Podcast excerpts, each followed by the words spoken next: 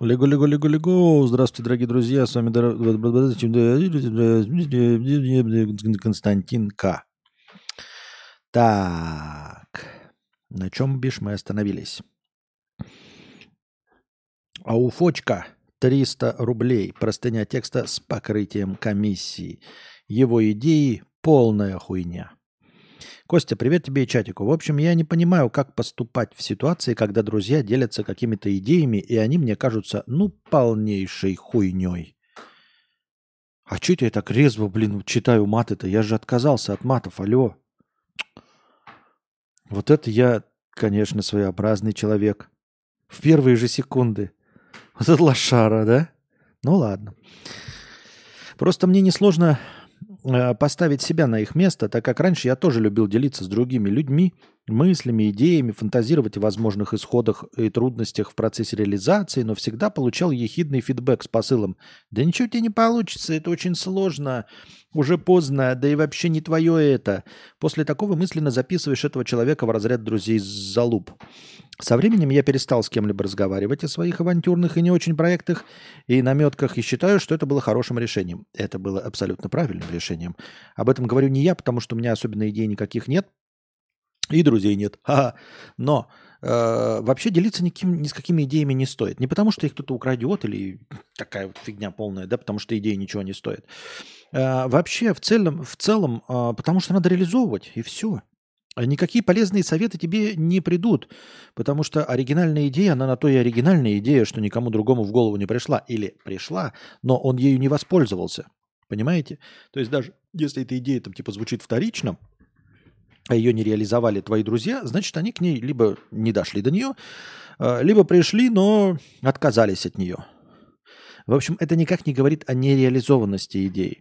Ну и плюс э, всякие творческие, писательские, когда говорят дуракам э, половину работы не показывают. Это все же из, как раз из того же самого разряда.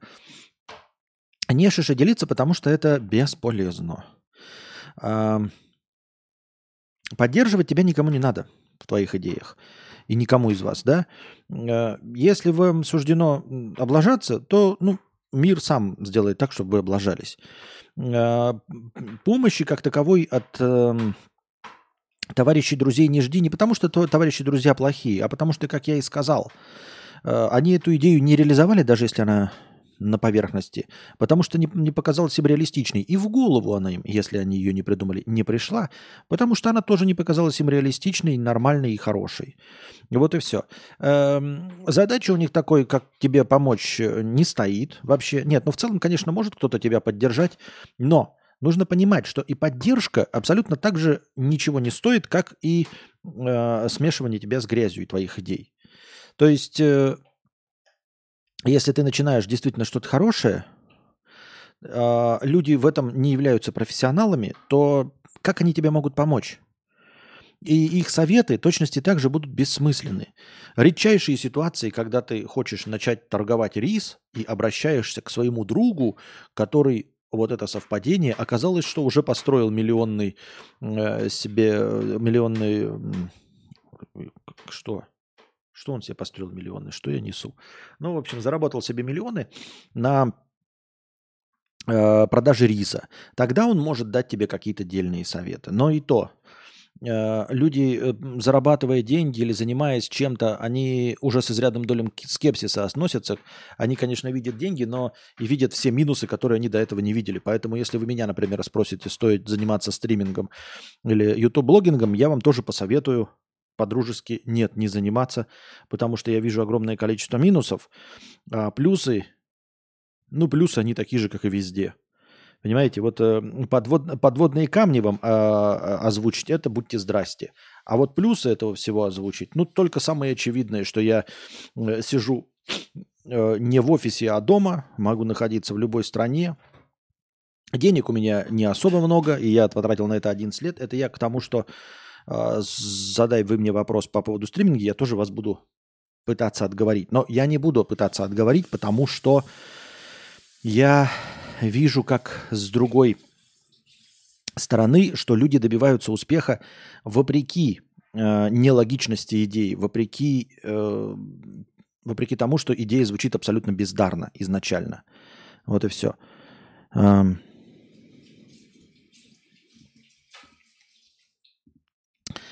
Так.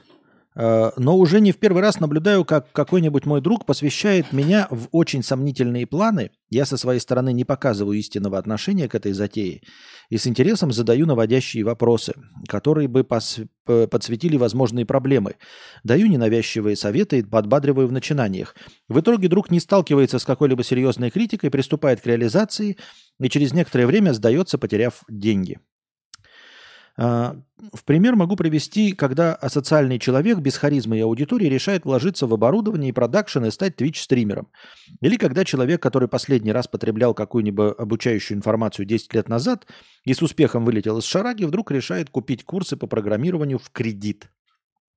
Сейчас в подобных ситуациях мне непонятно, какую стратегию я должен выбирать. Как хороший друг, просто сухо отшучиваясь и ухожу от темы э, и обсуждения журавлей в небе – друзья должны говорить только правду или друзья должны верить в тебя до самого конца. Это моя первая разминочная простыня. Э, формулировать мысли в блокнот мне понравилось. Всем рекомендую хотя бы раз попробовать. Значит, смотри. Счетчик на паузу. Блин, счетчик не, не включил. Спасибо, что сказали. Так вот, э, что я хотел сказать. Во-первых, конечно, друзей нужно просто поддерживать и все. Не нужно мудрствовать лукаво и вот как ты сидеть и решать, нужно ли поддержать или нужно ли искать критику, не надо. Просто говори, у тебя все получится. Запомни, твои друзья, они как твои дети. Дру- друзей и детей э, ты должен просто поддерживать безусловной любовью. Если тебя спросят совет или тебе прямо зададут прямо вопрос, какие ты видишь минусы, тогда ты можешь назвать какие-то минусы, но не отговаривать от дела. Э, понимаешь, потому что это твое будет вражеское поведение – как ты и сказал, друг залупа. Не стоит у тебя такой задачи. У тебя стоит задача быть хорошим другом, который поддерживает. Э, самый главный довод в пользу этого э, я озвучу такой. Ты ничего в этом не понимаешь. Ты ничего не понимаешь абсолютно. И ты привел прекрасные примеры, когда человек асоциальный, без харизмы, э, покупает оборудование и в продакшн пытается стать Twitch-стримером. Ты понятия не имеешь, насколько человек харизматичный или нет. Ты в этом ничего не понимаешь. И я, э, как человек опытный, могу тебе сказать то, что ты в этом ничего не понимаешь. Потому что посмотри на стримеров. Они все без харизмы. За редчайшим исключением нет у них ни харизмы, ничего. Более того, если ты послушаешь интервью популярнейших тиктокерш, они все тебе скажут, что они не были в школе популярными, они не были интересными, над, них, над ними смеялись. Без тиктока, без э, э, без ничего, просто над ними смеялись. Это максимально неприспособленные для звездного статуса э, э, люди. А, послушай интервью вот этой, эм, как ее, а, Кейт Клэп, жена э, Бэткомедиана. Я не, в, не с точки зрения критики хочу сказать, а именно о том, что она сама рассказывала о том, что ну, в классе она не была звездой, она не была э, центром внимания, она не была главным тамадой человеком, вокруг которого все крутится. Послушай каких-нибудь там Даша Дошек, по-моему, да, и всех остальных этих певиц э, из ТикТока, Даню Милохина, когда ты на них смотришь, когда ты их знаешь, и послушай старые интервью про актеров, звезд.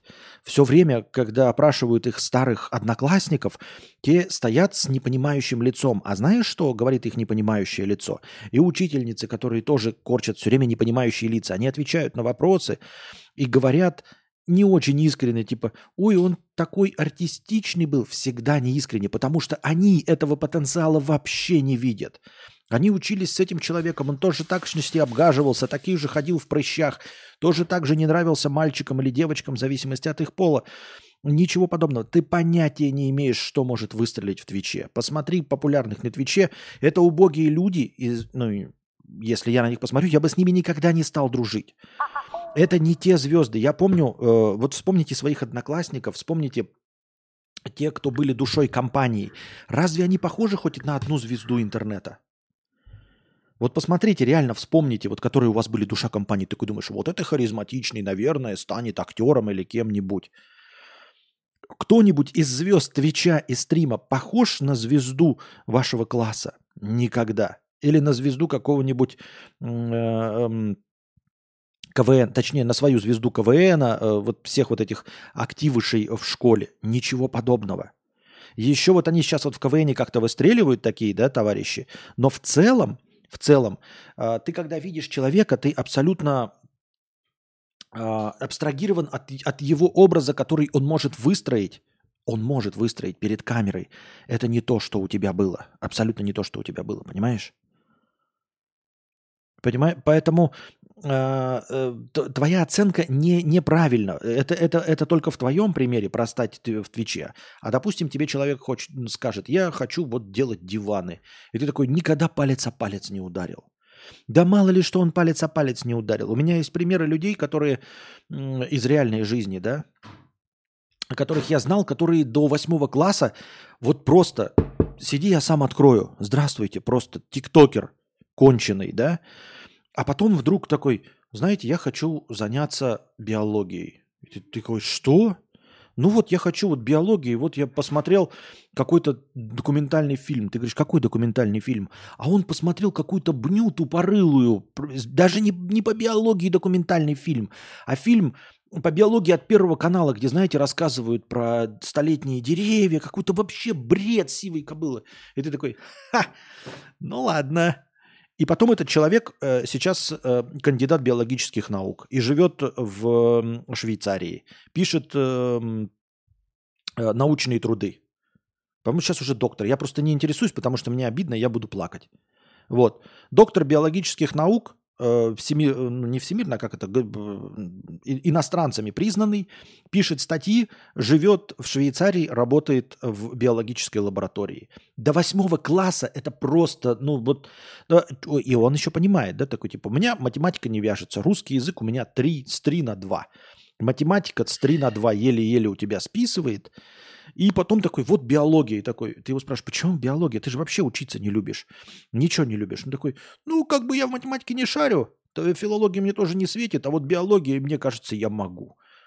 Я-то ничего не говорю, это не мои прямые знакомые, это вот через одно рукопожатие. Но ты их знаешь, то есть ты с ними разговаривал, но они тебя никогда об этом не спрашивали.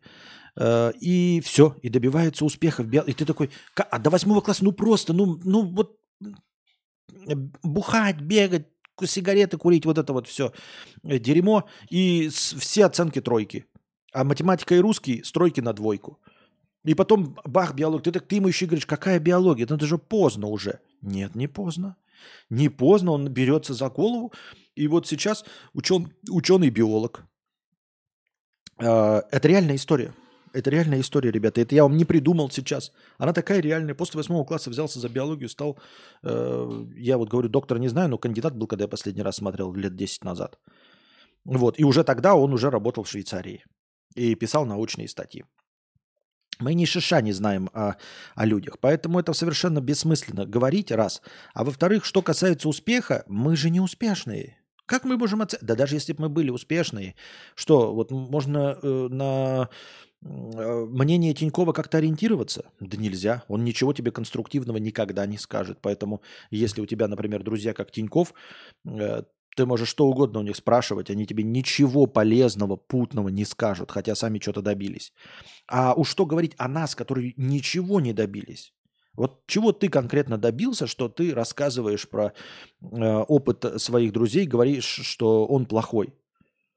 К- какое у тебя авторитетное мнение? Никакого. Но я уже и сказал и подчеркнул, что авторитетного мнения здесь не бывает. Но тем не менее, у тебя нет никакого успеха и ничего. Может быть, стоит наоборот тебя послушать и сделать все наоборот? И сделать все наоборот, потому что ну, тебя неуспешного мы уже увидели. Если ты говоришь, что идея говно, то она может и сработает, потому что ты неуспешный. Не обижайся, дорогой друг. Небольшой перерыв. Становитесь спонсорами на Boosty, дорогие друзья. Благодаря спонсорам на Boosty у нас в начале каждого стрима есть тысячи очков хорошего настроения. Если когда-нибудь спонсоров станет в два раза больше, то очков хорошего настроения будет полторы тысячи, а может быть и еще больше. Донатьте на хорошее настроение через Donation Alerts. Если по какой-то причине ваша карта не принимается Donation Alerts, вы можете задонатить через Boosty. Потому что Boosty это не только постоянное спонсорство. На Boosty можно одноразово донатить. И также в подписи к донату вы можете задать свой вопрос, как и на Donation Alerts. Также вы можете донатить в криптовалюте USDT TRC20, которые принимаются по выгодному курсу. Один задоначенный вами USDT превращается в 130 очков хорошего настроения. Также по этому же выгодному курсу принимаются евро через Telegram. Один задоначенный вами евро превращается также в 130 очков хорошего настроения. Вы можете донатить напрямую на карту Каспи в тенге. 4 к 1. 400 тенге, например, превращаются в 100 очков хорошего настроения. Ссылки на все способы доната находятся в описании. Самая главная ссылка на Donation Alerts выделена отдельно, а все остальные скрыты под одной общей ссылкой на Link3, где вы найдете не только все способы задонатить, но а также все способы получать мой контент. Ссылки на подкасты, ссылки на мои каналы, ссылки на телеграм-бота с оповещениями, ссылки на телеграм-канал с аудиозаписями подкаста. Напоминаю, что донатить можно не только в прямом эфире, но и в любое другое время, в так называемое межподкасте. Все ваши донаты обязательно будут учтены в хорошем настроении, а ваши вопросы будут обязательно озвучены. Если вы хотите задать большой вопрос, поделиться какой-нибудь историей или просто что-нибудь рассказать, и вам не хватает 300 стандартных символов Donation Alerts, вы можете написать так называемую простыню текста. Простыня текста стоит от 300 рублей и до 2000 символов. Можно больше, но лучше не надо.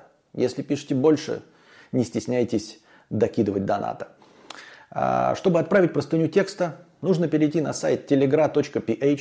Это наиболее легкий способ. А, на сайте telegra.ph, принадлежащем Telegram, вы пишете свою простыню текста, потом нажимаете «Опубликовать», копируете ссылку и вставляете ее в текст доната. И с донатом от 300 рублей отправляете. И спасибо всем огромное за поддержку в виде донатов. Вы очень помогаете. Без вас этого всего бы не было. Так что донатьте на продолжение банкета. Так, ребят, я вернулся. Небольшая песенка пауза. Так. Так вот, э, поэтому, во-первых, как я уже сказал, э, ты должен поддерживать своих друзей как э, своих детей, и все. То есть твоя задача быть хорошим другом. А, во-вторых, ты некомпетентен. То есть вот надо просто о себе кое-что понять. Любая идея, которую ты слышишь, тебе кажется нереалистичной, она поэтому и идея, потому что если бы она была реалистичной, ее бы уже реализовал ты или сам же этот друг, и ты бы с ним уже познакомился, а он уже был бы с реализованной идеей. Вот. А что касается творчества вообще, любого, про музыку, э, рисование картин, съемку кинофильмов, сценариев, тут вообще ты ничего не можешь сказать, потому что никто не может предсказать успех, абсолютно. Поэтому здесь вообще бессмысленно. Я говорю, вот если бы тебя спросили, например, про какую-то бизнес-идею, а ты бизнесом занимаешься, и тебя спросили про бизнес-идею и одновременно прямым текстом задали вопрос, что ты думаешь и какие видишь подводные камни. Ты бы мог озвучить подводные камни, поскольку ты занимаешься бизнесом. Но когда тебе человек творческой профессии задает вопрос, какие ты видишь подводные камни, в этом месте нужно сказать... Вот так вот нужно сказать. Я ничего в этом не понимаю абсолютно и не вижу никаких подводных камней даже если тебе кажется, что ты их видишь. Потому что в творчестве никто ничего не понимает. Абсолютно ни один человек. Имея какой угодно громадный опыт, то есть даже э, Филя Киркоров никаких минусов тебе э, певческой э, карьеры не назовет реальных, с которыми ты столкнешься. Это все будет полная фигня. Э, творческий опыт очень индивидуален. И это я говорю не, от, не, не так может показаться, что это потому что я там что-то начинал, и друзья меня отговаривали. Никто меня не отговаривал от стримерства вообще. Никто ничего про это не знал, ни про ютубинг, ни про стримерство. Никто мне ни слова про это никогда не сказал. А я говорю именно на опыте вот людей, которых я вижу э, вот в стриминге, и ты говоришь, нет у них харизмы, ничего. Нет у них харизмы никакой. И может быть это и делает их популярными. Вот и все. Так. Обыденность и безысходность 300 рублей простыня текста. Везение, высосанное из пальца. Я думал, мне скажут, что большинство случаев это обыденность. Это мы там читали про везучего человека. И выделят только один, который связан с проектом, где денег было много. Добавлю еще случаев из жизни, но уже это, это уже мелочь, высосанная из пальца. Может, и не везение даже, просто я так отношусь. Гуляли с другом по лесу мелкие, поймали нас гопники. Ему дали пизды. Да, опять я мат читаю. Да что ж ты будешь делать? Хватит писать маты. Я вот этот. А мне нет. Мне денег дали на конфеты. Гопники дали денег на конфеты? Бред какой-то. Звучит как бред. Ехал на машине, превысил скорость. Менты остановили и отпустили. Часто так бывает. Без взяток, без всего. Просто так добряки попадаются. Устроился на работу с релокацией простым программистом. Случайно оплатили мне самолет бизнес-классом. Элитный отель и ужин в ресторане на крыше и с вином. Только шлюх не хватало. Запланировал поездку в Америку, но перед вылетом не хватало денег на съем жилья. За пару дней до вылета, когда планировал брать в долг, с неба упало э, сколько-то эфиров от друга. Я ему помогал с проектом одним, и он что-то успешно там продал, когда это было примерно 7 тысяч долларов. В итоге мне на все хватило. Фига себе, друзья подгоняют 7 тысяч долларов. Летел длительный перелет, Самолет был полностью забит, а на моем ряду никого, кроме меня, не было. В итоге лежал и спал всю дорогу горизонтально. Летел с Таиланда в Россию. Мой ряд посередине из пяти кресел был пустой. Я лежал во весь рост, но в целом самолет был не заполнен. Примерно в 30% случаев мне дают сиденье увеличенного комфорта, чтобы ноги вытянуть можно было без доплат. Как, как ты живешь, мразь? Мне ничего, кроме того, что мразь ты, поганое сказать, извини меня, я чисто от, от чистого сердца. Вот. С доброты, конечно, душевной. Ты, когда получаешь какую-то в 5% от твоей удачи, в 5% от твоей удачи, потом сидим такие с Анастасией, за голову держимся, что нам теперь прилетит за это от Вселенной? Так, мы нашли 200 рублей на улице. Блин, что нас теперь ждет? Да, с машина нас собьет, я не знаю, что нас, что нас будет. Счет придет на электричество на 35 тысяч рублей. Чего может быть? Самолет отменят, я не знаю. Мячка не посадят в самолет. Мы ведь такую так удачу потратили на 200 рублей. Пошли куда-то, знаете, без 15,6, э, в 6 магазин должен закрыться. И успели, магазин не закрыли. Блин, все, нужно закрываться дома следующие три дня, сидеть, потому что Вселенная нас будет за- наказывать за то, какую, как мы удачу сорвали этот крючок просто, фортуну отымели в сракотан просто. Она нас на, за это должна нам точно немытым членом по губам поводить.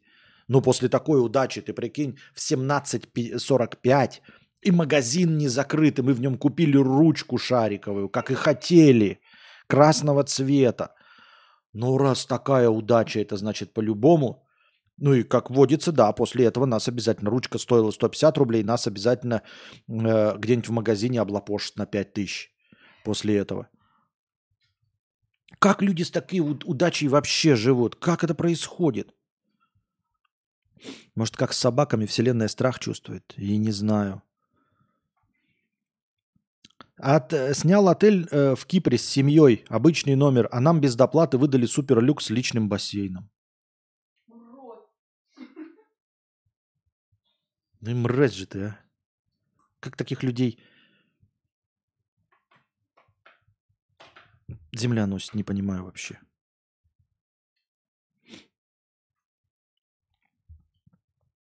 Снял обычный номер в отеле Турции, но надо номер, э, нам номер не успели убрать. И выдали нам на, на первом этаже рядом с бассейном и личным двориком. Полулюкс.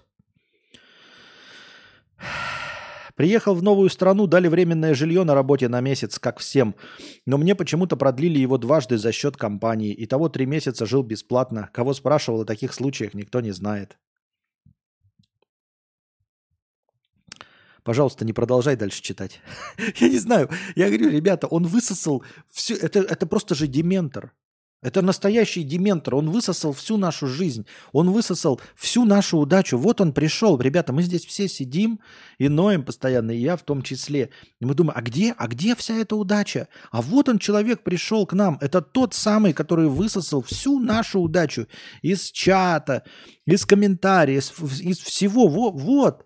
Вот где мы на одной чаше весов, а на другой чаше весов он один. Он один на другой чаше весов. Нас тут сотни. А он один на другой чаше весов, понимаете? Купил машину развалюху на время зимы за 2200 евро, лишь бы проездила. Оказалось, у нее идеальная техническая... Пошел ты в жопу. Все, я удаляю тебя, не буду дальше читать.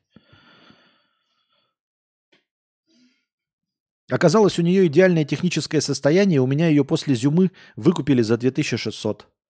Он купил за 2200, у него ее выкупили за 2600. Зиму проездил бесплатно и 400 долларов получил. Евро, извините.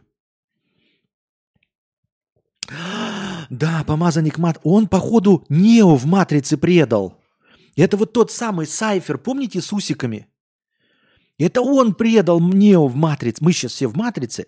И он сдал этот корабль на Навуходоносор. Навуходоносор или как он там? И это агенты Смиты убили Нео, а он за это получил вот этот выкуп, чтобы ему в Матрице все время везло. Это единственное объяснение, которое мне приходит на ум. Это и есть тот самый Сайфер из Матрицы. Выкупили за 2600, а потом еще 3000 предлагали, но уже продал. Взял в аренду самый дешевый из доступных авто на месяц по их тарифам в Америке. А когда все оформили, оказалось, что таких мелких машин не осталось. В итоге дали лонг-версию Ford Fusion на 300 лошадей. Не джип, но круто. Ну ладно. В Европе очень сложно найти жилье. Как-то гулял по улице, ехал на моноколесе. Ехал на моноколесе. Мужик какой-то спросил, что такое, и попросил попробовать. Оказался немец. Познакомились, у него есть квартира в центре города. Трешка в отличном районе. Сдал мне ее сильно ниже рынка. Первый этаж с небольшим балкончиком. Не пиши мне больше. Первый раз устроился на новую работу программистом. Был тимлит и два программиста. Я и еще один такой же но два года там работал. Нам дали по задаче, еще спросили, кому какую. Мне досталось сложное на первый взгляд, но нет. У меня не было подводных камней, в итоге я все успел быстрее и получил похвалу премию. И потом еще ЗРП подняли. А у второго программиста была куча подводных камней, из-за чего у него сорвалось повышение и сильно упал авторитет. И нет, это не опыт, так как я был новичок, а это была первая работа программистом.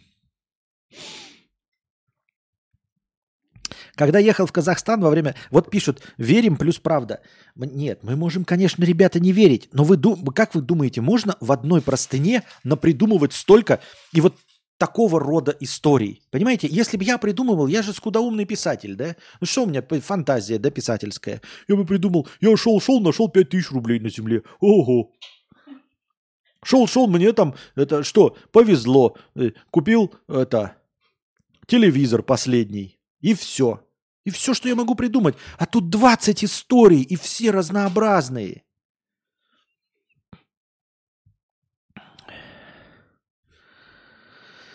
Когда ехали в Казахстан во время мобилизации, там были очереди у всех. Э, но когда мы ехали, очереди не было. Проехали за 10 минут все границы, а потом через час там была пересменка и появилась очередь. Выгнали с женой из общаги, надо было снимать квартиру, нашли двушку. Я тогда не умел торговаться, но надо было, так как был нищим студентом. Работали на заводе на полставки и доучивался. Нашли двушку с новым ремонтом, вообще крутая. Тогда стоило тысяч десять. Ну, думаю, попрошу восемь. Попросил, а хозяин не согласился и сдал за семь. Сказал, что мы понравились ему. Конечно, без риэлторов. Ты чего? Я не понял. Ты у человека попросил снизить оплату за аренду, и он мало того, что снизил, и еще и на тысячу меньше снизил. Но это ты в Рита не завирайся.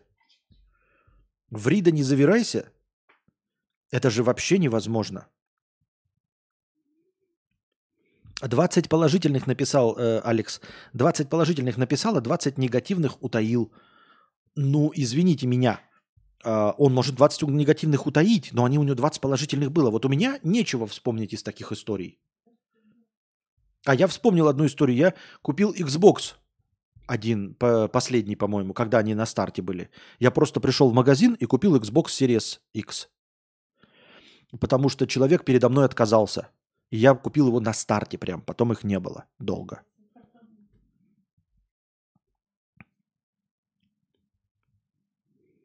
Я вот еле-еле вспомнил свой самый удачный случай. Это таксист Яндекса как-то раз приехал за мной именно туда, куда нужно было. И не пришлось бегать его искать по сугробам. В принципе, все. Ну, такого уровня удачи, да.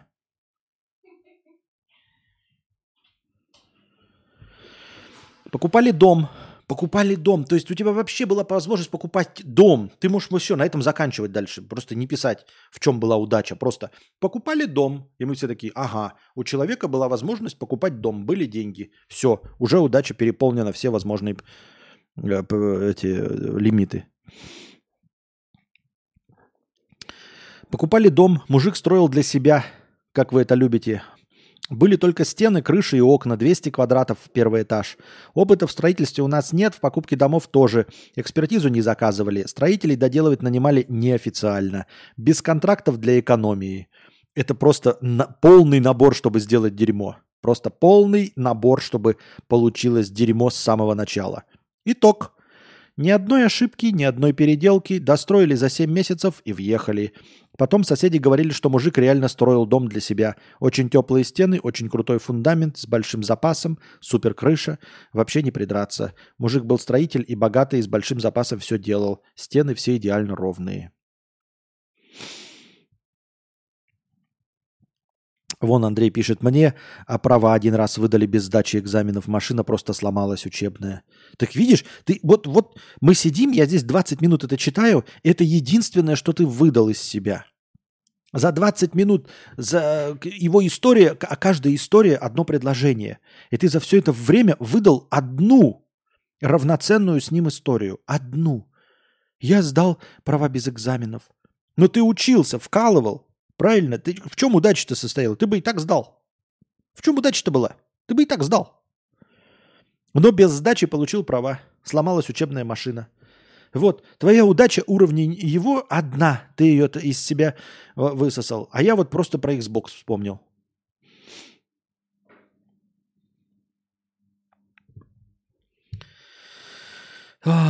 Кто-нибудь напишите ему, пожалуйста, чтобы он спустил все силы в разработку лекарства от онкологии. Да-да-да. Так и то тоже непонятно. Ну да, ладно, хорошо. Надо не так. Надо не так. Ведь оно ему возвращается. Смотри, как надо. Надо, чтобы он вложил все деньги в какую-то лабораторию, которая делает лекарства от онкологии. И, соответственно, поскольку Вселенная повернута к нему передом, то он должен заработать на этом денег, правильно? Он должен положить тысячу, получить миллион. А это значит, что если он вложит деньги именно в, какую-то лабораторию, ну там или компанию, занимающуюся именно научной разработкой лекарства от онкологии, и если ее акции настолько повысятся, чтобы он получил доход, значит, они действительно изобрели что-то, понимаете? То есть нужно вот таким способом. Потому что Вселенная должна быть ему же вернуться, правильно? А он может, должен заработать на этом денег. Ему должно стать э, ультра кайфово. Поэтому он должен в кого-то другого вложиться. И если прибыль от кого-то другого этого приходит, значит, тот другой добился в этом успеха. Понимаете? Вот в чем мякотка. Я один раз, пишет Нокдаун, я один раз переходил дорогу на зеленый, и меня чуть не сбила машина. Повезло, что не сбила. На зеленый свет переходил. Вот это везение, вот это я понимаю. Вот это настоящее кадаврианское везение. Вот это, это по-нашему. Вот это я понимаю, это стоит делиться. Шел на зеленый свет, и тебя чуть не сбила машина, но ты отскочил. Вот это везение на зеленый цвет. Это наш уровень. Проводили газ, сказали, что будет готово через 8 месяцев. В итоге подключили за 3 недели. Где какая-нибудь вставка есть какая-нибудь? У меня даже вставок на это нет. Такого раньше не было. Просто у меня нет такой вставки. У меня есть вставка «Кто ты? Ты петух». Вот это у меня вставка есть. Это, это единственное, что я могу вставить. Повезло, что не повезло не слишком сильно. Да-да-да. Вот такая удача. Не слишком сильно не повезло. Это уже удача. Надо было подключить электричество 380 вольт. Очередь год. Сделали за неделю. Интернет стоил 10 тысяч рублей, была очередь, но когда мы пришли, там была акция, и нас подключили за одну тысячу. Не тысяча, а один рубль. Оптика до дома 700 мегабит. В школе меня решили у- у- избить. Был тупой и пошел за школу, типа старшаки э, за неуважение. Пока разговоры были до болтовня, чуть стемнело, нашли повод, чтобы начать махать э, руками, кулаками. Начали бить меня в шестером, и еще было много зрителей. Я туда-сюда вертелся, и в суматохе и темноте по мне не попали. Как это тебя били в шестером и не попали?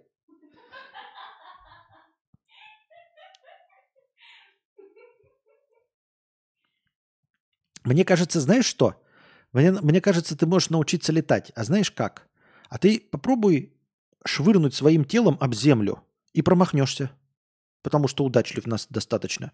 Просто возьми вот так вот, так вот, как будто ты хочешь головой в землю попасть. И вот так вот, и, и вот так вот, и кинься головой об землю. И промажешь. Ну, мимо планеты Земля промажешь. И, соответственно, полетишь. Я туда-сюда вертелся, и в суматохе в темноте по мне не попали.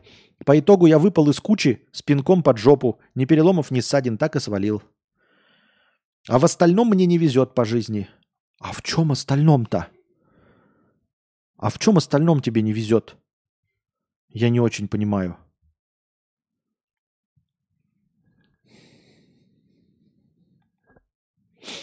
Нужны вставки с Тиньковым, сомнительно, но окей. Да-да, вот эти вот, которые Анастасия не любит.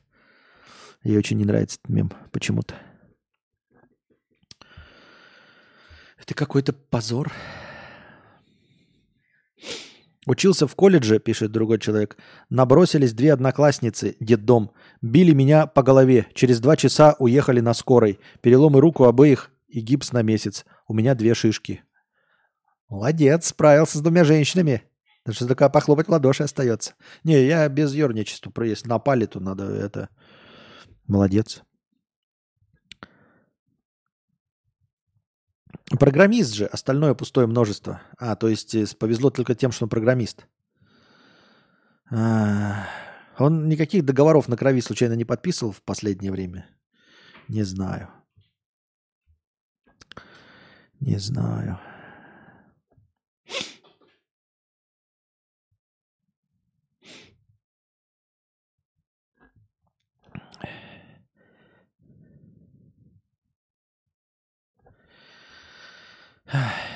Жопы и говно 250 рублей. Когда будут жопы и говно? Где эти ламповые разговоры про кэшбэк говна, волосы есть, тянок, лучший юмор это про говно? Почему так? Это я умство, она, она отсталый слегка. Нет, я уже говорил, что по классике. Э, ребята, никакого не существует юмора ниже пояса. То есть юмор ниже пояса он существует, но он не низменный. Он не какой-то низкоинтеллектуальный или еще что-то в этом роде. Вот об этом, ребята, забудьте. Юмор ниже пояса означает, что он просто ниже пояса. То есть шутки про то, что находится ниже пояса. Жопы, письки, говно и все остальное. Но он ни в коем случае не, не какой-то низкоинтеллектуальный или недоходящий, ничего подобного. А, еще раз, в доказательство этого читайте классику мировой литературы. Эм, Дон Кихота, Гаргантюа и Пантагрюэль, Посмотрите, сколько там э, шуток про жопы и говно. Они целиком и полностью состоят про говно и жопы. И поймите, узрите, что жопа и говно – это нормальная часть юмора абсолютно. Возможно, даже интеллектуальная часть юмора. Вот. Я сам этого не читал, я просто, я помню, в начале дочитал, и там, где Санчо Панса стоит, держит лошадь, а что-то Дон Кихот не хочет уходить. И Санчо Панса стоит и срет стоя. У него говно по, на, по ногам течет, он не может уйти, потому что он слушает. Э, потому что ему, в общем, Дон Кихот сказал не отходить. Это было в самом начале книги. Я такой, что? Думаю, то, то ли я читаю. Это советский перевод был, советское издание. Вот. Не надо кабениться, ребят, не выдумывайте себе ничего подобного. Э, шутки про жопу и говно – это база. Это основа юмора. А, не стыдно над этим шутить, если вам кто-нибудь скажет про то, что жопа и говно – это какой-то дурацкий юмор, вы ниже пояса шутите, можете харкнуть ему в лицо и показать э, классические романы 1700-х, 1600-х годов, где ну, признанные э, образчики мировой литературы, где про это все нормально пишут и говорят. Это надо вырезку сделать из стрима, при том оба доната. Да.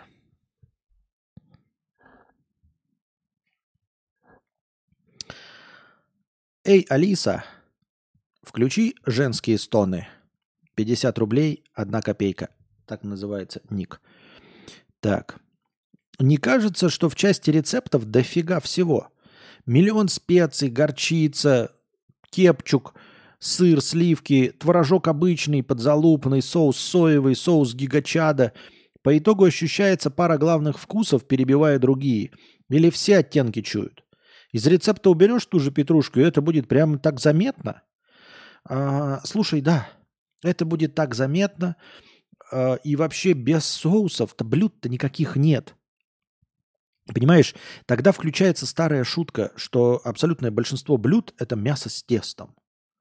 Если без соусов, то это мясо с тестом. Если э, мы говорим просто вот о составе, да, то пирожок – это мясо с тестом, шаурма – это мясо с тестом, пельмени – это мясо с тестом. Отличаются они способом приготовления и в том числе тем, что ты с этим ешь. Вот есть у нас пельмени, и ты их ешь со сметаной. Вот это мясо с тестом ты ешь со сметаной. А если ты мясо с тестом ешь с гуакамоле, то это тако. А если ты мясо с тестом заедаешь овощами, то это шаурма. В этом и вся разница, в этих нюансах. Потому что по большей части, да, если мы говорим об распространенных блюдах, то у нас состав-то всегда один. Три вида мяса – свинина, говядина и курица – Отваливается сразу э, для мусульман и уидеев свинина, остается вообще говядина и курица. И все остальное это какие-то нишевые продукты. Морепродукты для, не знаю, как для мусульман, я просто не знаю, да, а для иудеев и морепродукты тоже нельзя. Они точности такие же какие-то являются некошерными. Вот. Поэтому остается говядина и курятина. Если мы куда-нибудь в Индию попадаем, то там отваливается говядина, потому что э, коровы для них священные. То есть очень-очень узкий набор из того, из чего вообще можно готовить. Остается тесто. И для того, чтобы сделать разнообразие блюд, чтобы их как-то хоть называть, и, и вообще все мясо, по сути дела, отличается. Если вот, вот говядина, говядина, говядина, говядина. Чем отличается? Вот стейк говяжий такой, стейк там что-то, что-то. Чем отличаются вообще стейки? Понятное дело, приготовление, да, часть. Маринад. А маринад это что? А маринад это и есть, э, в общем-то, те самые специи. В остальном, во всем, стейк – это просто кусок мяса на костре. Все эти стейки отличаются для вас хоть чем-нибудь, и вы можете сказать, в этой ресторации мне стейк нравится, в этой не нравится. Чем отличается? Вкусом коровы? Нет же, соусом, маринадом. А маринад это и есть соус, только в котором э, маринуется мясо до того. Ну и в хороших еще там каким-то своеобразными соусами поливаются. Поэтому да, именно соусы определяют блюдо. Потому что если мы все уберем их и оставим только чисто мясо и чисто тесто, то пельмени будут такими же на вкус, как и манты, как и хинкали, как и позы, как и бузы, как и тако, как и это. Если мы просто уберем приправы, то, в общем-то, останется мясо и тесто. Добавили соли, одно получилось, горчица еще, и, а потом, если всякие остальные тхимали, тацики, тацацики или как там еще, вот у тебя и получаются разные блюда – Именно они и определяют, что ты за блюдо кушаешь. Все вот эти мелкие вещи. Декамерон еще советует Максим. Классика эпоха Возрождения. Чисто 100 анекдотов про секс. Вот видите? У них только кошерная еда котируется. Поваров учат готовить именно кошерную еду около пяти лет. У кого у них? О ком речь?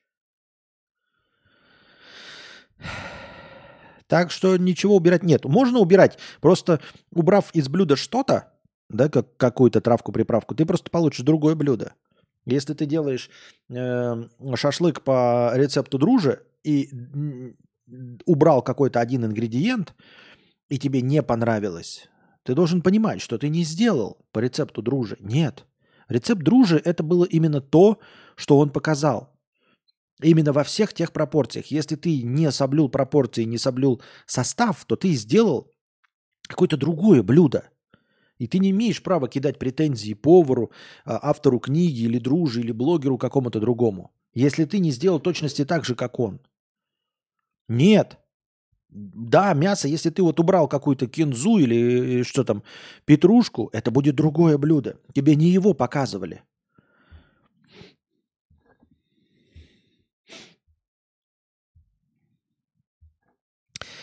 Кинотеатр – это лучше. 300 рублей. Сходил в кино.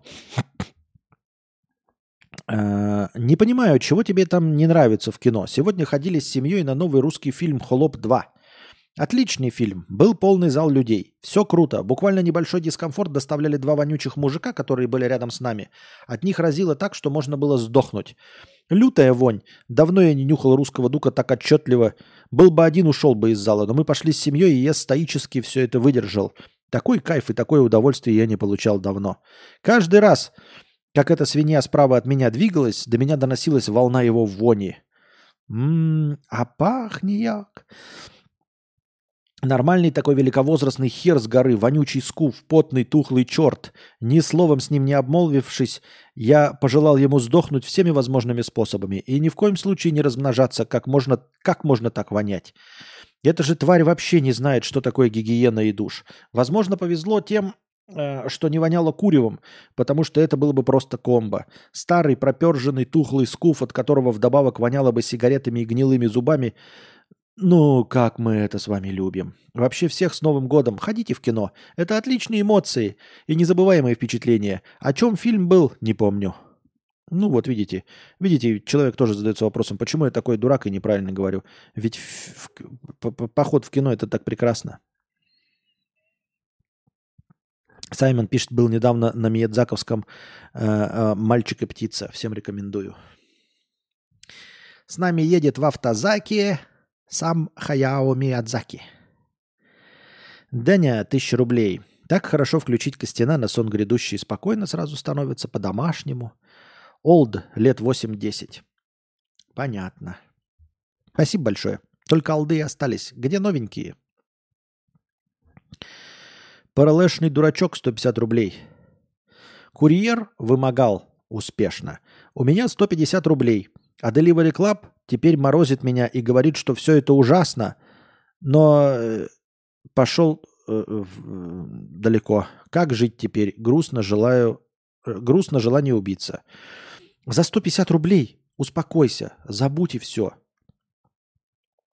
Отдал 150 рублей, поставил курьеру отрицательную оценку и забудь, забей. 150 рублей того не стоит. Ты 150 рублей вот сейчас мне задонатил. Мог бы не задонатить. Вот в следующий раз захочешь задонатить мне, не задонать, оставь себе эти 150 рублей. И представь себе, что тебе курьер это вернул. Или вернул кто там, деливери тебе эти 150 рублей. И живи себе спокойно. Не живи себе спокойно. Не надо напрягать самого себя.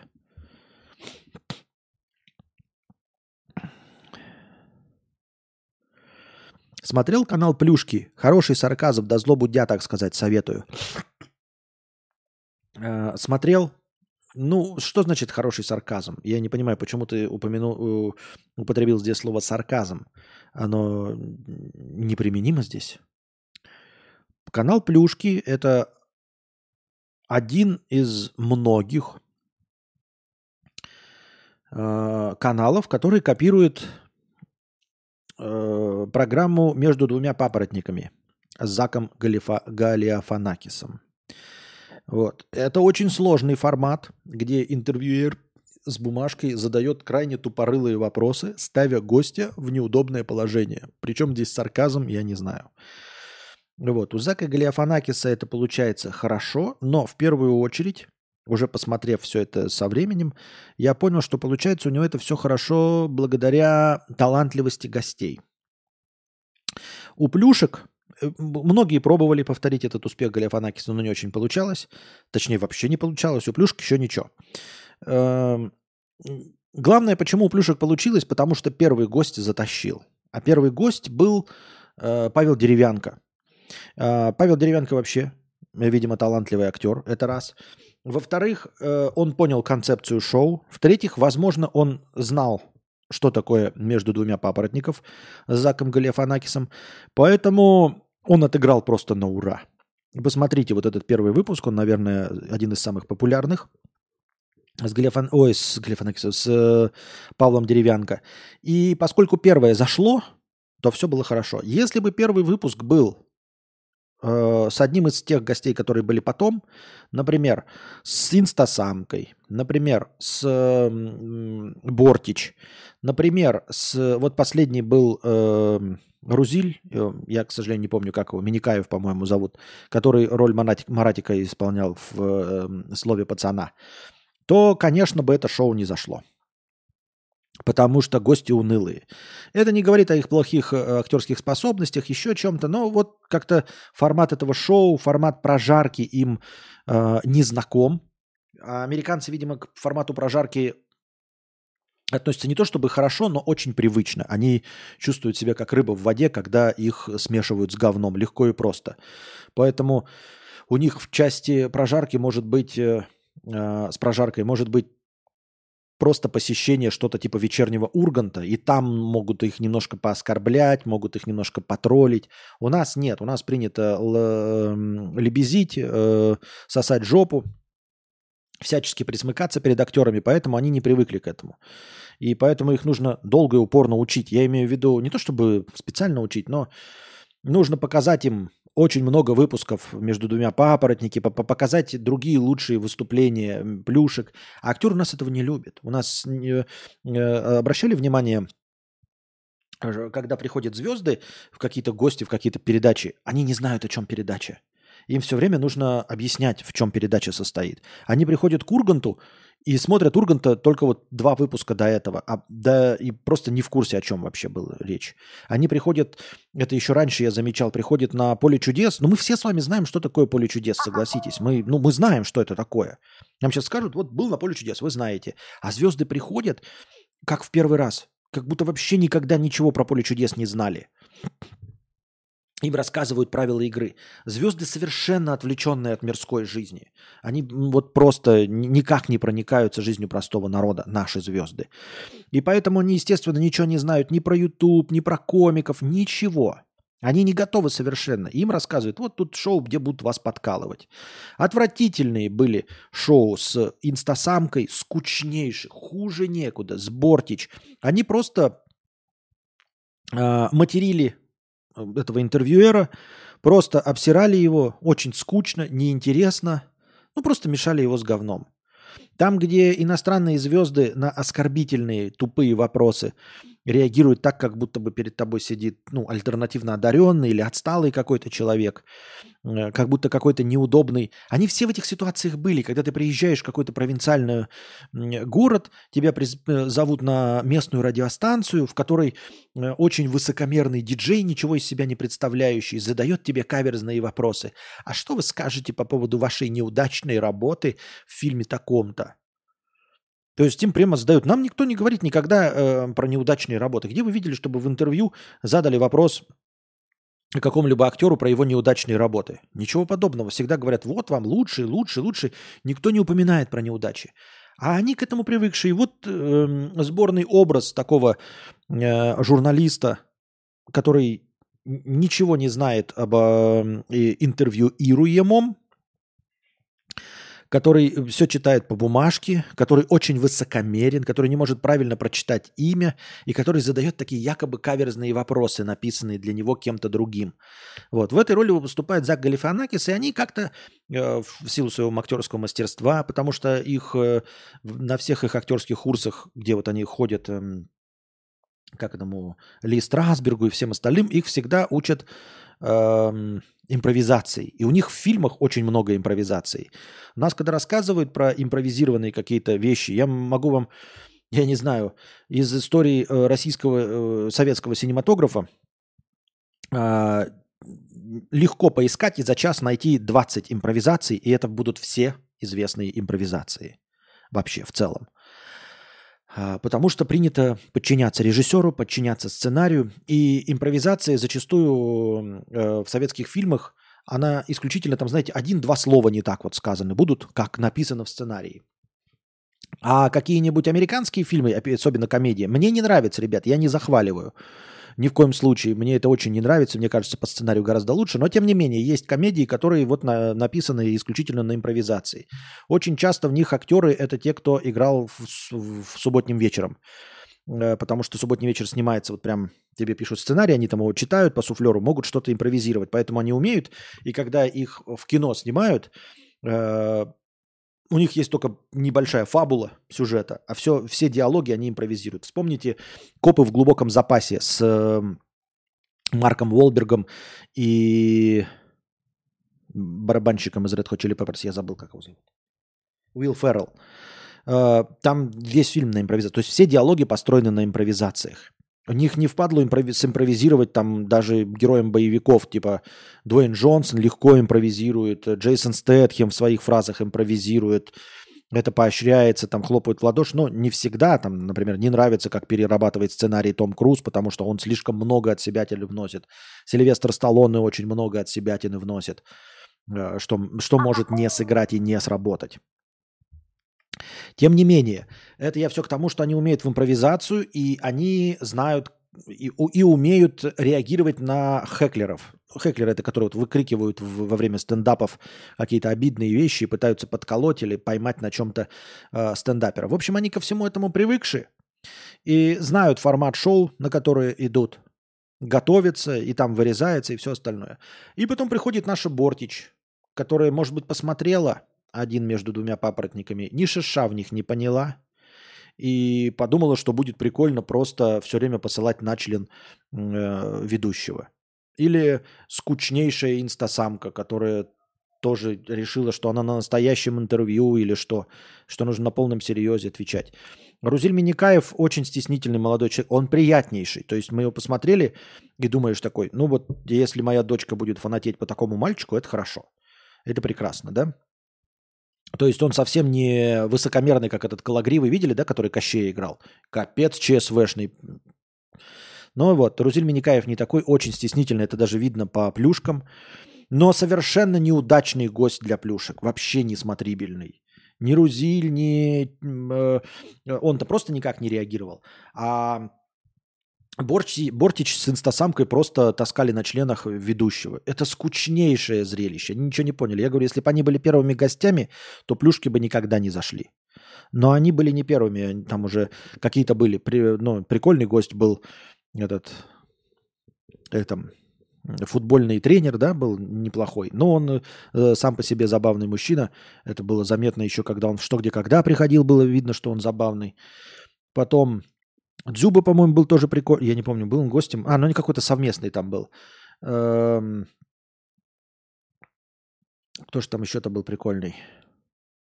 Ну, сами по себе остроумные люди, которые тащили. А, Саша из Саши э, Маши, ну, из универа. Он тоже нормально так э, на себе иронизировал, нормально реагировал. Э, лучше всех, конечно, деревянка, который сидел с серьезным лицом и такой думаешь, ну вот как действительно, действительно э, хороший э, возрастной актер, и тут его опрашивает какой-то конченый дебил. Вот, прям, прям ударили в струю, попали, и поэтому дальше шли, плюшки и пошли.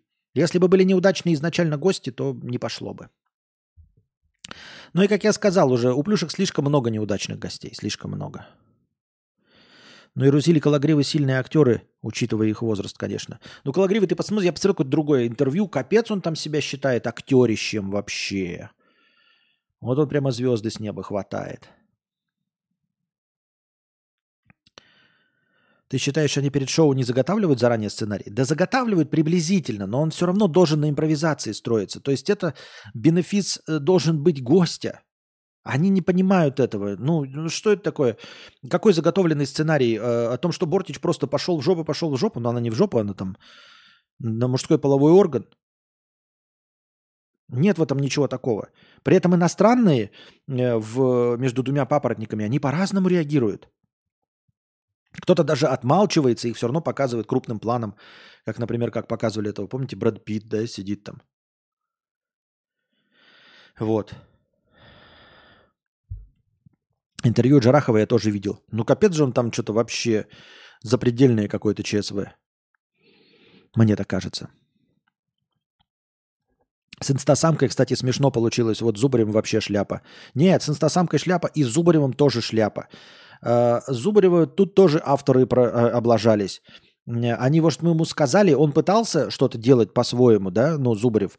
Но тут не то, понимаете, о, этот, э, Зака Галифанакису приходит как актеры. Даже комедианты приходят к нему как актеры. И они не выступают в своих, ролей, в своих ролях комедиантов. Вот. А Зубарев должен, если бы они пришли и хотя бы корчили эм, интервью, как будто бы они с ним по-серьезному разговаривают.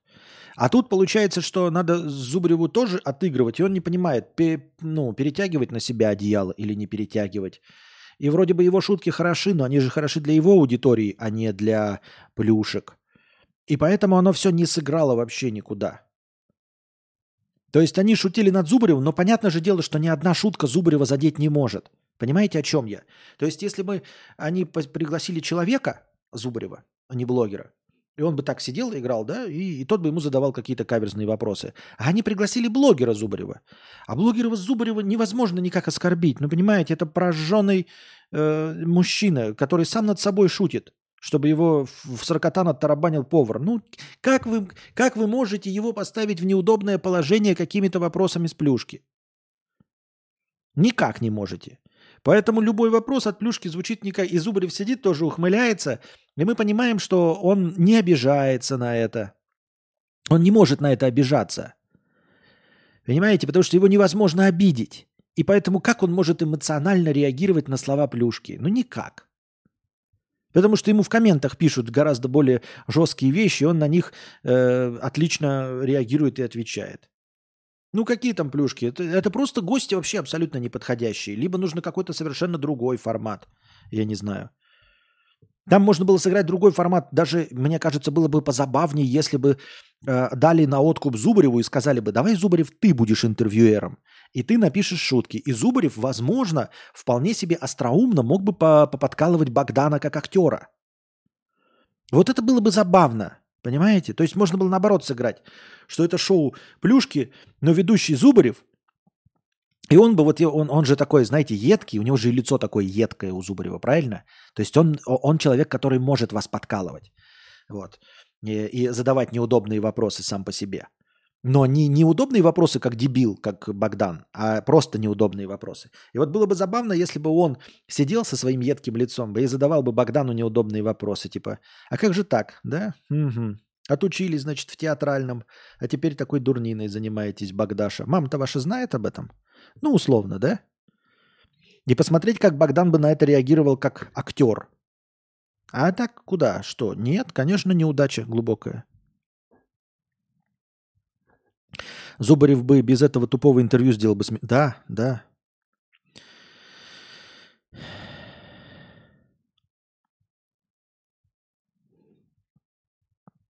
Я горжусь своей женой, всю классику знает, историю войны наизусть. Жила Волгоград, каждый разговор новая история, их там прям учили. Книг читала космос, я иногда прям стесняюсь. И никаких инстасамок. Спасибо большое, Денис, что поделился, но мы как бы и не ставили под сомнение твою жену наличием инстасамки в информационном поле.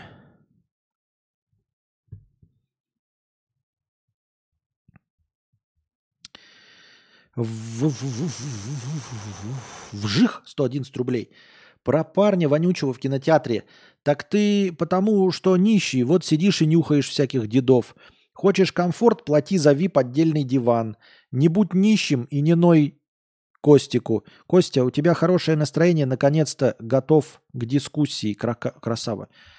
Это неправда, это все ложь, что у меня когда-то э, настроение не готовое к дискуссии. Я всегда готов к дискуссии, у меня всегда одинаковое настроение, ничего подобного.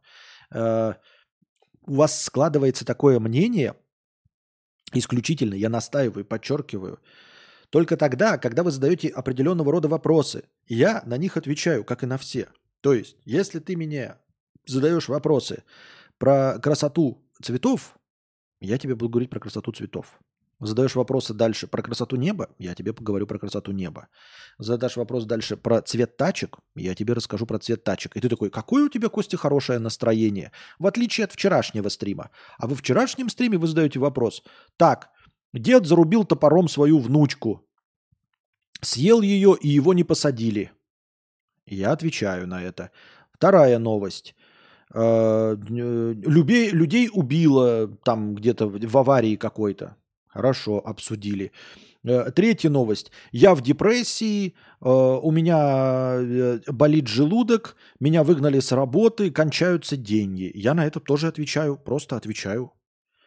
из этих трех вопросов такой, ой, Костя, ты не в настроении, не готов к дискуссии. Серьезно?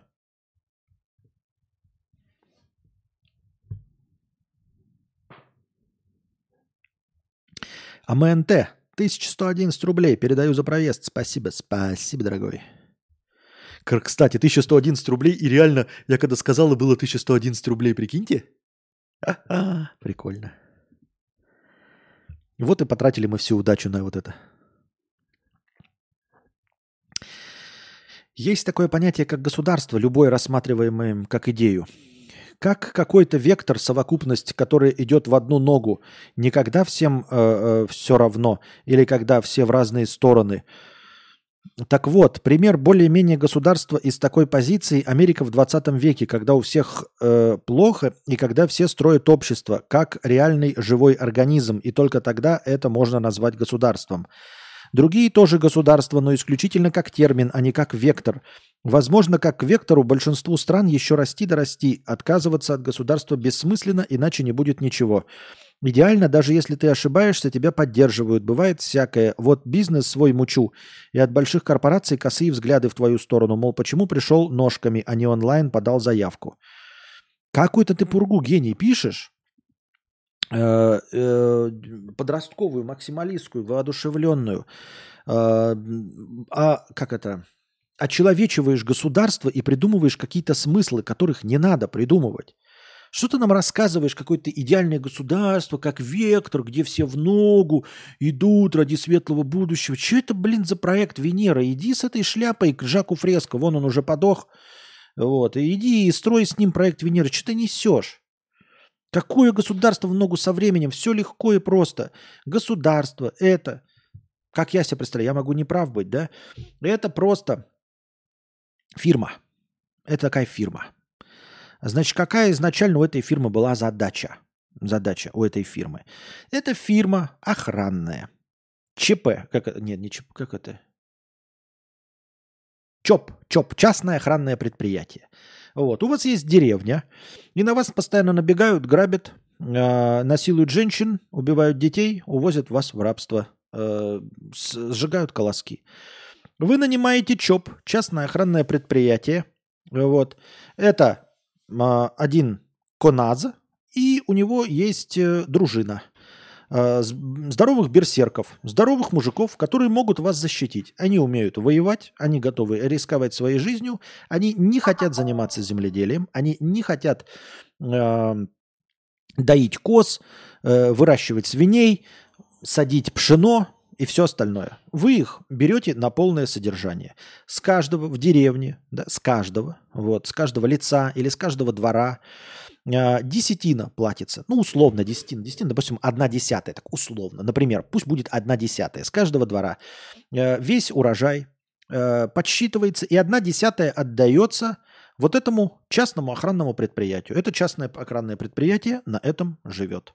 Оно выступает в качестве посредника, то есть если вы хотите там объединиться с кем-то, они едут вместо вас, разговаривают с другим ЧОПом от другой деревни, вот, э, если хотят совместно что-то сделать, или занимаются охраной вашего предприятия. Все.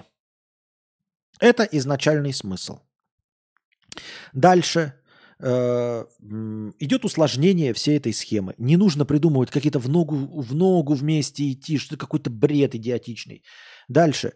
Вы живете, живете в этой деревне, у вас есть частное охранное предприятие, эти берсерки спокойно живут на вашей зарплате. Все, они вас от, это, э, охраняют.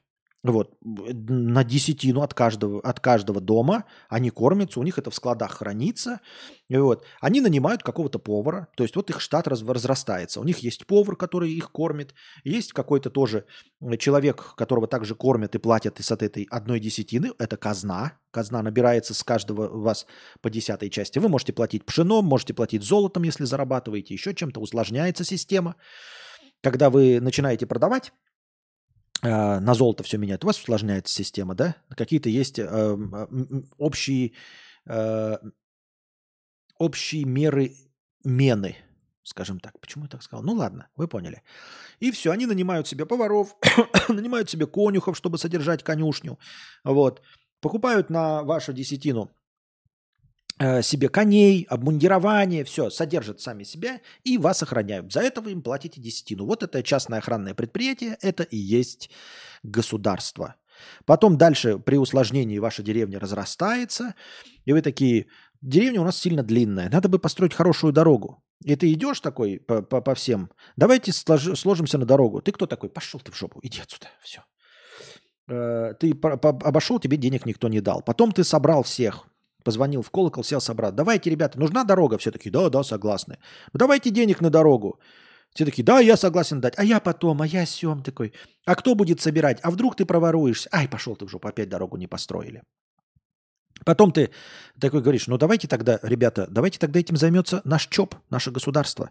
Давайте, мы же уже знаем, что мы им платим по десятине, да, и они нас охраняют. Давайте той же самой схемой, она уже уже построенная, рабочая.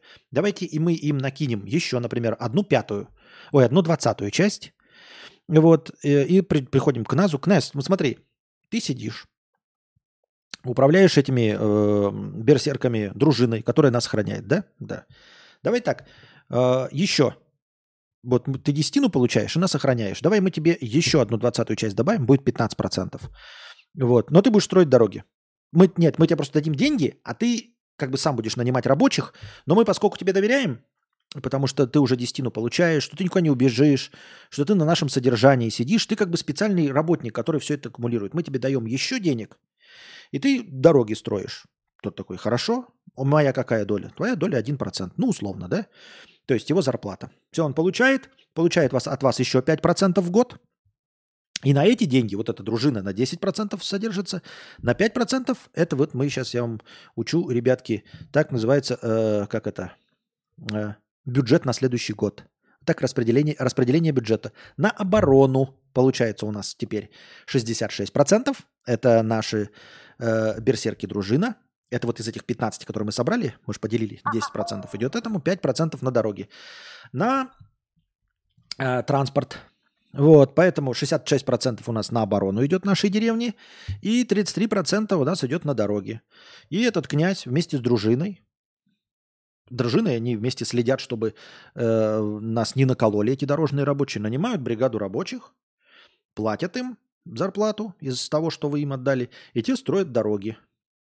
Потом у вас разрастается, вы платите еще больше, а дружинник называет себя царем, императором, потом он называет себя президентом, потом дальше, не знаю, вождем, кем угодно. Но, тем не менее, он всегда, как нанятый сотрудник со своим ЧОП, занимается вот этим. Государство – это фирма, в которую вы платите, которая занимается аккумулированием денежных средств. Доли от каждого из вас вы платите. Это и есть те самые налоги, если вы не поняли еще. Налоги. И вот это э, частное охранное предприятие занимается тем, что с большим штатом, много тысяч человек. Они занимаются тем, что получают с вас деньги раз в год со всех и распределяют их. Решают э, там с вами, без вас, но решают, где лучше. Сколько на оборону отдать, сколько на дороги, сколько на детские сады, сколько на школы, сколько на здравоохранение. Все, вот вам система государства. Где здесь твоя схема идти куда-то в ногу с кем-то? Куда-то топать, шагать, все вместе, американцы. Что это за бред? Зачем это все? Ведь все просто. Есть нанятые сотрудники. Все, о чем вы говорите? Какая идеологическая часть? Зачем она идеологическая часть, если все может просто быть завязано на экономику? Какая идеологическая часть? Людям нужны только деньги. What you talking about?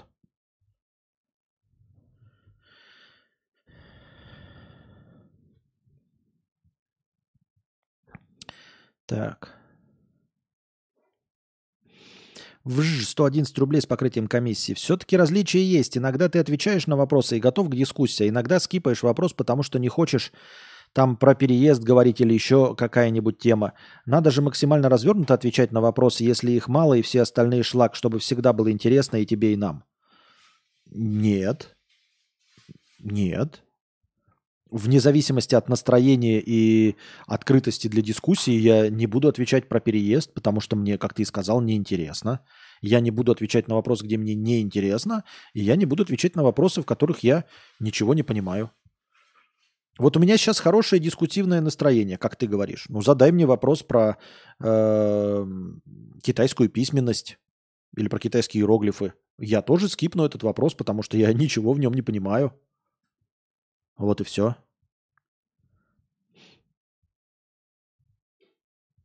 Аноним 50 рублей с покрытием комиссии. Если бы ты так хорошо каждый день работал, было бы больше донатов. Продолжи еще рассказывать и делать влоги на Boosty. Уже каждый там по 30-40к в месяц имеет в твоей аудитории. Просто давай там контент. Э, какой? А, подожди, и, рассказать. И делать влоги на Boosty уже, каж... уже. Делать влоги на Boosty уже. Делать влоги на Boosty уже. А что делать во влогах-то? О чем влоги-то? Я что-то не понимаю. Почему туда придут? Почему вы не пришли на мои влоги, когда я их снимал-то? Почему вы мне даете советы про что-то, что делать, что не работает? Я делал влоги, и никто не пришел. А теперь ты мне говоришь, делай влоги на Boosty. Так и вы же не пришли на них, я не понимаю ничего. Я просто не понимаю. Я бы делал влоги просто ради подписчиков, если бы подписчики приходили, понимаешь? Если бы хоть одного подписчика мне принес влог, я бы его делал. Если бы хоть одного подписчика... Одни же только отписки пришли. Я не понимаю. Ты говоришь просто про какой-то свой мифический, мифические представления о влогах. Тебе нравится. Не, ну аноним, извини меня, если я не буду делать влоги, и ты один уйдешь э, со своей подпиской на Boosty, ну извини меня. Ты прости меня, но ты один. Больше никому влоги не нужны. Влоги нужны только на словах и в комментариях. Но зрителям они не нужны, никто новый не пришел на влоги. Это неинтересно.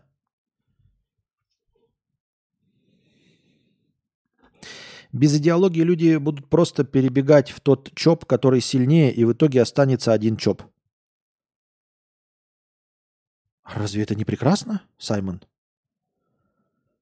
То есть больше не будет границ, все будут в одном чопе? Разве это не прекрасно?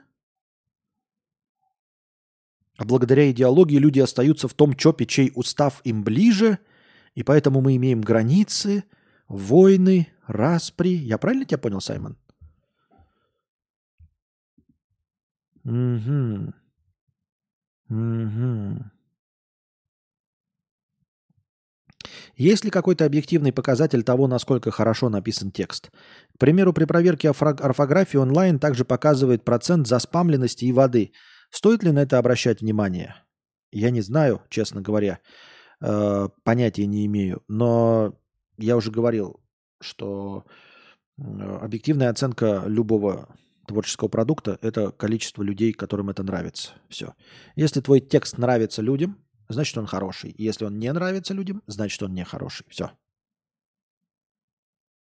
На влогах по 5к просмотров неужели вообще ноль выхлопа?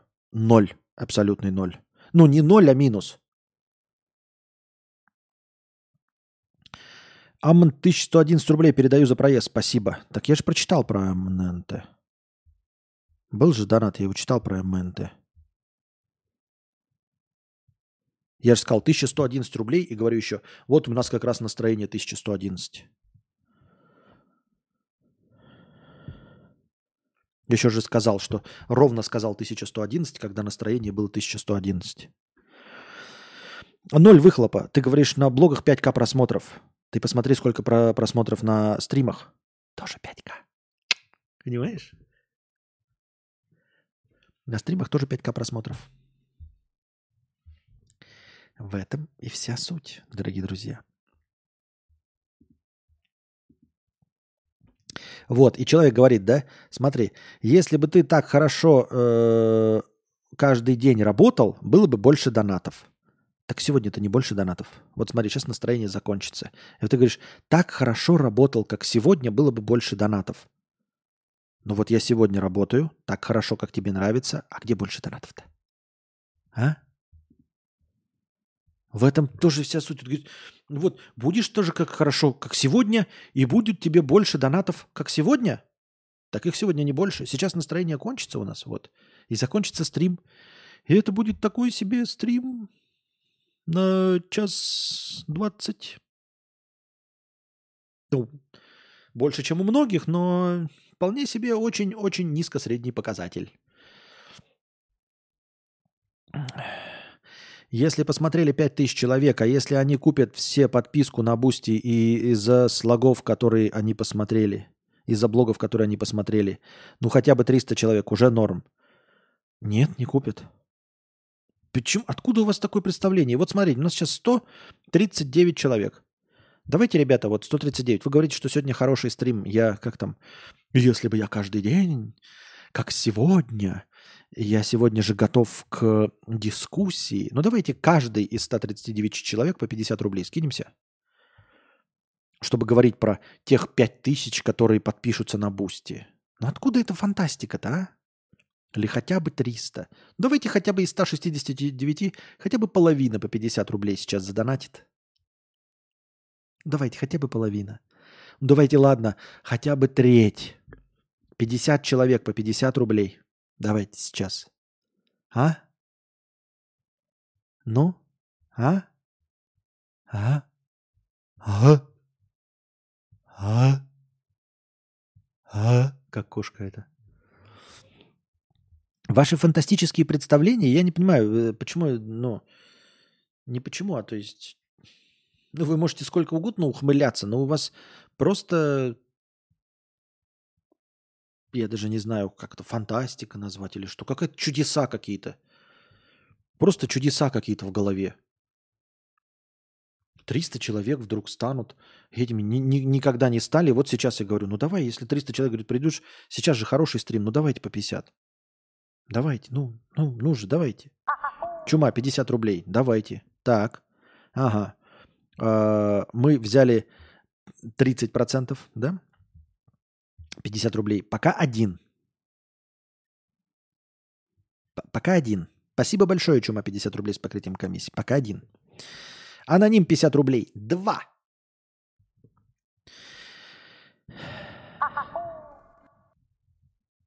Да, идея с одним чопом э, прекрасна, как мечта, как проект Венера, а по факту начнется деление на тех, кто пришел в чоп недавно, и тот, кто был изначально. Но если э, к управлению этого одного ЧОПа придут люди, которые захотят полного контроля, получится как в одном известном романе 1984. Понятно. Ну, понятно, что ничего хорошего человечество не ждет. Да, в любом случае получится говно. Почему? Потому что э, в этом проекте будут участвовать люди. Может перезалить влоги на другой канал или новые снимать на другой. Это в теории про теневой бан. А если лед не двинется, то и стримы туда можно перенести. Ауфочка 50 рублей. Спасибо. Любитель пончиков. 20 долларов на бомбеж. Спасибо большое. 20 долларов от любителя пончиков. Но донаторов по 50 рублей у нас пока 3. Костя, а можно скидывать USDT сразу в Телеграм?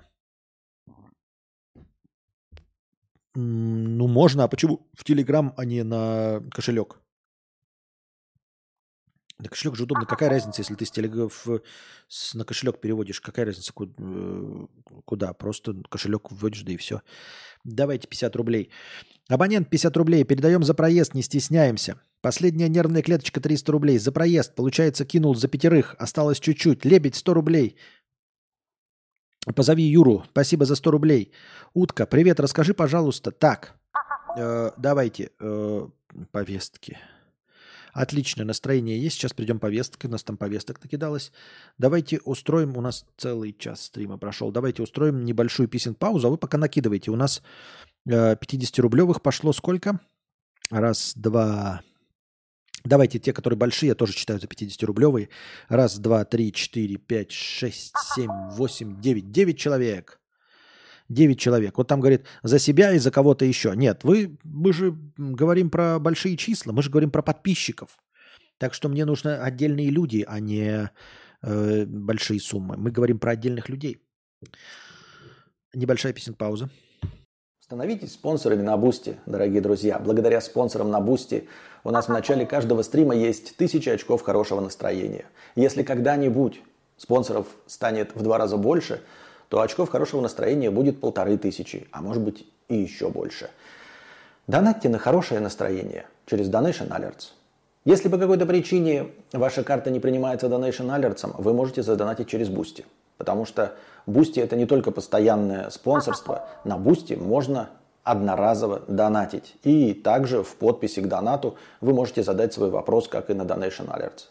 Также вы можете донатить в криптовалюте USDT TRC20, которые принимаются по выгодному курсу. Один задоначенный вами USDT превращается в 130 очков хорошего настроения.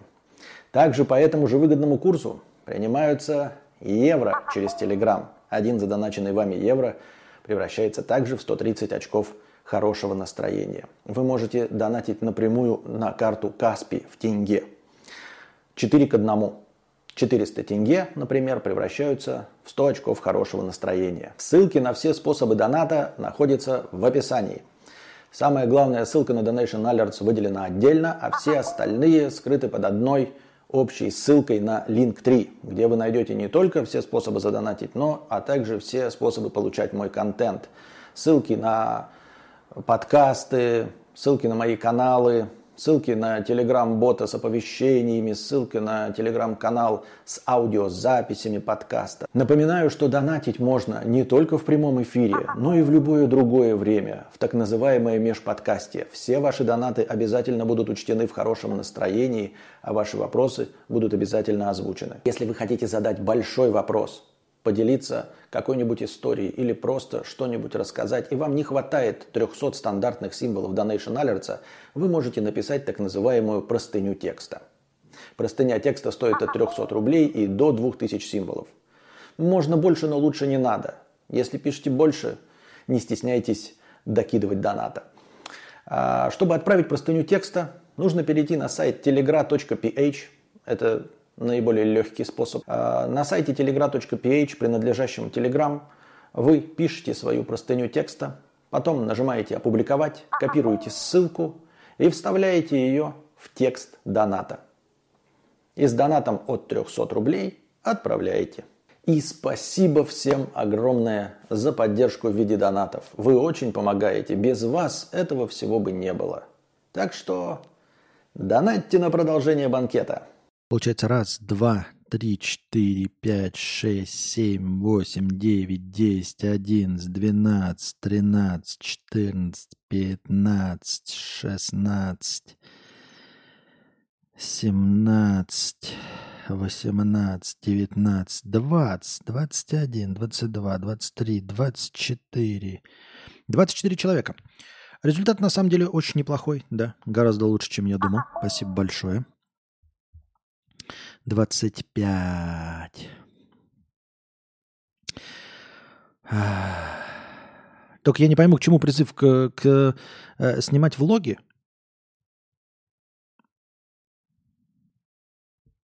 Я не хочу. Влоги это неинтересно. Это не перспективное занятие.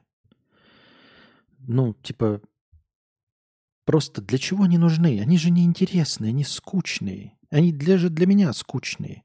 Я от этого отказался, потому что мне скучно. Не знаю, что, что, что ты в них нашел. Так, Чума 50, спасибо. Любитель пончиков 20 долларов, спасибо.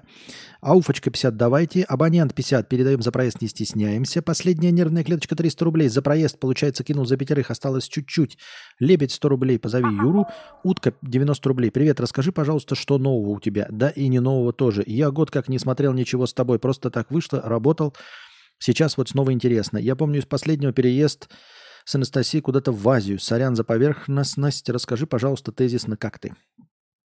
Тезисно так. Мы во Вьетнаме провели, э, чуть-чуть не добрали до года, примерно 11 месяцев, 10-11 месяцев провели во Вьетнаме и переехали в Сербию. Вот, теперь мы живем в Сербии.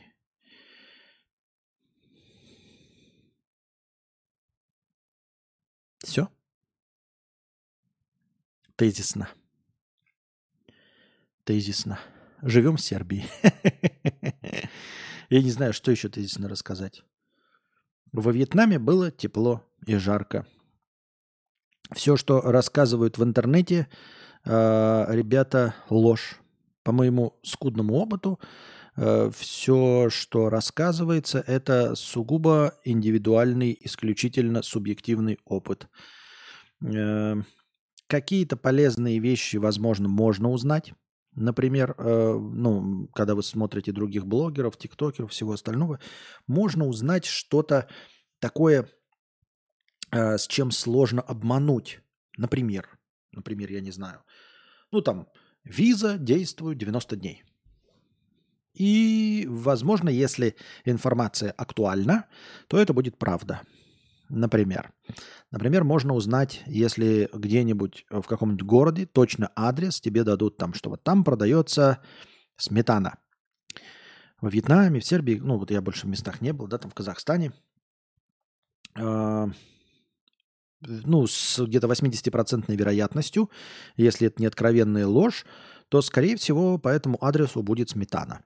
Э, 20% на то, что просто наврал человек – или сказал неактуальную информацию. Это тоже очень часто бывает, даже когда люди снимают. Сейчас ты смотришь, например, такой, например, декабрь 23 года, и человек такой говорит, вот, условно, в Сайгоне или в Белграде по такому-то адресу есть э, и продается греча. И ты туда приходишь, а там нет этого магазина. Просто нет. Почему? Человек обманул? Нет. Оказывается, этот магазин там был 10 лет назад. И человек абсолютно искренне уверен, что он делится э, актуальной, свежей информацией. Вот. Его ничего не смущает, что он последний раз в Белграде был в 2010 году и покупал там гречу. Он думает, что до сих пор этот магазин есть, и там действительно продается греча. Как мы понимаем, это не всегда так. Вот. Поэтому то, что можно, что нельзя, э, какие-то простейшие человеческие решения, все-таки нужно понимать, что нужно будет все это делать самому и перепроверять почти все, что вы видите в интернете, и все, что пишут, и все, что вам даже отвечают в актуальных чатах прямым текстом. Это тоже очень часто бывает. Люди отвечают в чатах, в русскоязычных, э, пишут что-то, и они уверены, они не хотят обмануть, это не со зла, ничего, но у них не актуальная информация просто. Иногда люди, это тоже очень часто бывает, просто говорят, потому что искренне хотят помочь, но не обладают никакой информацией. То есть они э, думают, что они дают умный ответ. Например, ты такой, я хочу купить надувную лодку. И человек такой, э, вот в этом магазине в Белграде есть надувные лодки. Ты туда идешь, там нет надувных лодок. Спрашиваю человека, а почему ты сказал, ты там видел надувные лодки? А, не, я не видел, я просто подумал, что если там есть палатки, если там есть велосипеды, то, наверное, там есть и надувные лодки. То есть ты никогда не проверял? Не, не, меня это не интересует вообще даже не, в, ко- не в курсе. Вот. Это, типа, зачем ты меня обманул? Чтобы что? Да я не хотел обмануть. Я... И ты такой действительно человек не хотел тебя обмануть. Он, наоборот, хотел помочь от чистого сердца. Но ты понимаешь, что его ответ абсолютно бессмысленен. Поэтому э, можно задавать вопросы в русскоязычных чатах. Но это практически всегда гадание на кофейной гуще, и вы скажете, а зачем тогда задавать вопросы? А потому что интернет вообще не работает. То есть... Э, Нельзя сказать, что э, обратись в Google, и ты найдешь ответ. Нет, не найдешь. Google ничего не знает. Google вообще ничего не знает. То есть он знает 5%. А и вероятность э, ну, удачи 5% с Google, с картами, э, с Google картами, с Яндекс картами, с Apple картами, там вероятность 5%. А в чате вероятность 50 на 50. Ну, это все равно очень маленькая вероятность, которая может расстраивать. что ты получишь какой-то адекватный ответ. Ну, а там можно получить, знаете, в чатах э, э, скорее даже не ответ на свой вопрос, а направление поиска. Вот это может быть полезно. То есть тебе ты, например, говоришь, я хочу надувную лодку, и тебе говорят, вот можно ее купить на таком-то рынке, да? Ты идешь, на этом рынке нет никаких лодок. Но этот ответ наталкивает тебя на другую мысль. Ага, и ты пришел на рынок, и ты такой узнаешь, что здесь нет надувных лодок. И ты такой, а какие еще есть рынки? И узнаешь, что еще есть другие рынки. На каких-то рынках, например, ты читаешь сам в интернете, затариваются рыбаки. И ты такой, ага, значит, мне надо не на этот рынок, а, возможно, на другой, где затариваются рыбаки. Может быть, там есть лодки. И ты сам находишь там лодку на этом рынке. То есть тебе давали сначала неправильный ответ, но направили тебя в какое-то направление, то есть натолкнули тебя на мысль. Вот. Где это может и как может решаться. Э, вот и все. Как-то так примерно это я вижу. А, аноним 150 рублей. Передаю за себя и за еще двух людей, которые не скинут 50 рублей. Джинни Уизли 50 рублей. Ну давайте. Алексей 50 рублей. Спасибо большое, Джинни Уизли. Спасибо большое Алексею. Спасибо большое Вжиху за 50 рублей. Чё-то Кости не получилось сказать, что никто не донатит. И если сейчас 30 будет, го платные влоги на Boosty? Нет? Спасибо огромное, вы донатите на настроение, и мы в стриме вот настроение поддерживаем. Но влоги э, на Boosty не будут, потому что ты один об этом пишешь. Почему вот люди задонатили по 50 рублей э, на хорошее настроение, задонатили на меня, открытого к дискуссии, но ты предлагаешь какой-то вот формат. Ну, сейчас кто-нибудь напишет мне, а давай, Костя, будешь играть в доту, например. Почему я должен начинать играть в доту, потому что один человек этого захотел? Влоги – это скучно и неинтересно. Не представляю, о чем ты хочешь, чтобы я разговаривал. Я, как и Юра, сижу дома, на жопе ровно. О чем ты хочешь, чтобы мои влоги были? Я должен совершать путешествия какие-то с камерой, ходить, записывать, чтобы туда попадали люди, да, об этом э, договариваться с людьми, чтобы они не попадали. Ну, людям же не нравится попадать в кадр. То есть, ну что, куда идти в кафе? В Вьетнаме с этим было хотя бы попроще, потому что вьетнамцам было все равно на то, что беляки снимают. Э, они понимали, что они не попадут в кадр э, вьетнамского контента никакого. Поэтому им по большей части было все равно. Вот. А здесь европейские люди, ну, никто не хочет, чтобы их снимали. Как об этом договариваться с людьми, идти что-то спрашивать, снимать или что? Я просто как какой-то совершенно неподъемный груз. Вжи, хочешь, снимай влоги. Вот тебе нравится, хочешь. Если не хочешь, смотри другие влоги. Смотри влоги Шевцова.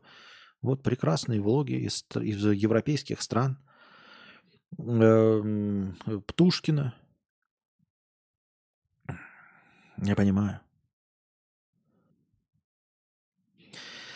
Света, 50 рублей. Поможем стриму, спасибо. Home Artistic Workshop, 150 рублей с покрытием комиссии, спасибо. Уже и не знаю, какой там по счету, но за троих. Спасибо. Максим, 50 рублей. Даже первый раз доначу ради такого. Спасибо большое. Кощей, Кошей, 50 рублей с покрытием комиссии. Я за этот стрим стою. Я все стримеру... А, Кощей.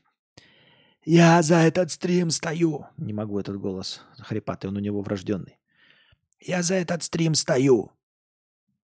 Неправильное. Я не помню просто какая-то интернет. Я за этот стрим стою. Я все стримеру, и стример мне все.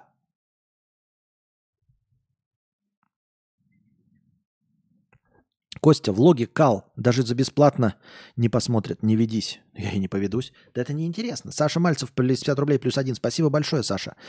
Мистер Мистер, 50 рублей. Спасибо. Жани Той, 300 рублей чуть-чуть. Спасибо. Аноним, 50 рублей. Заметил, что начинаю слушать, чтобы заснуть тебя только в околодепрессивных состояниях. Не слушал пару лет, и вот я снова здесь. Спасибо за стабильность и приятный контент. Но о своем наблюдении задумался. Думаю, это из-за нежелания засыпать под свои мысли. Но буду рад услышать твой комментарий. А, возможно, это просто разговорный контент, который забивает голоса в твоей голове. Но это смешно, конечно, звучит. Но забивает главный голос в твоей голове, внутренний голос. На самом же деле все вот эти наши попытки э, слушать музыку, когда мы занимаемся бегом. Для чего музыка? Почему люди, вот и молодые люди, в том числе сейчас э, почему так популярны плееры? Ведь их до этого раньше же никогда не было. Чем занимались люди, когда не было MP3-плееров? Эм ну вот э, до 80-х, скажем, там, пускай Америки, там, когда у них появились э, первые волкманы. До всего этого люди как занимались спортом? Как они занимались тяжелым монотонным трудом? Занимались же как-то, да? Откуда сейчас появилось такое огромное количество меломанов? Вы думаете, просто люди стали так любить музыку или музыка э, перешла на какой-то новый качественный уровень? Нет, ничего подобного. Просто это способ заглушить свой внутренний голос, не слушать себя самого.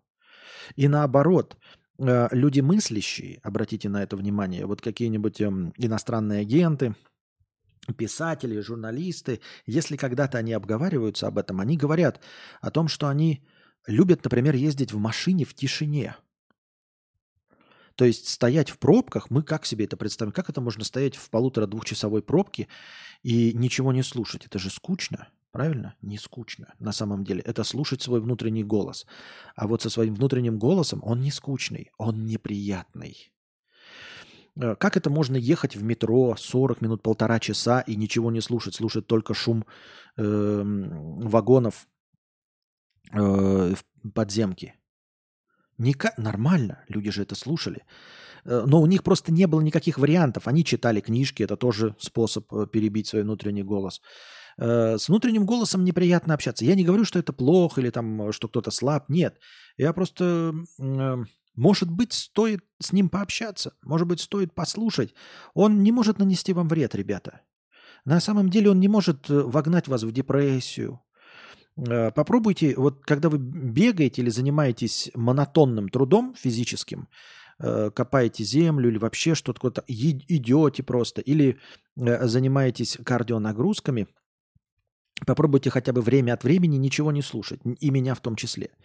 Я просто такой контент, который э, музыка может не отвлечь, понимаете? Если вы еще включите э, какой-то э, музыку, вот как некоторые, когда занимаются тяжелой атлетикой или бегом, слушают Э, что-нибудь такое драйвовое, ну, которое выстраивает ритм, там, 120 ударов, 140 ударов в минуты, она такая довольно однообразная. Они в один прекрасный момент, люди замечают, что она не заглушает внутренний голос.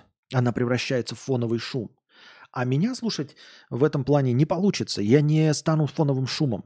Даже если я говорю какие-то одни и те же вещи, повторяюсь одно по одному, я все равно заставляю вас отвлекаться. Я заставляю меня выслушать. Э, заставляю ваш мозг работать. А пока вы работаете, вы находитесь в состоянии беседы со мной. Вы отключаетесь от внутреннего голоса.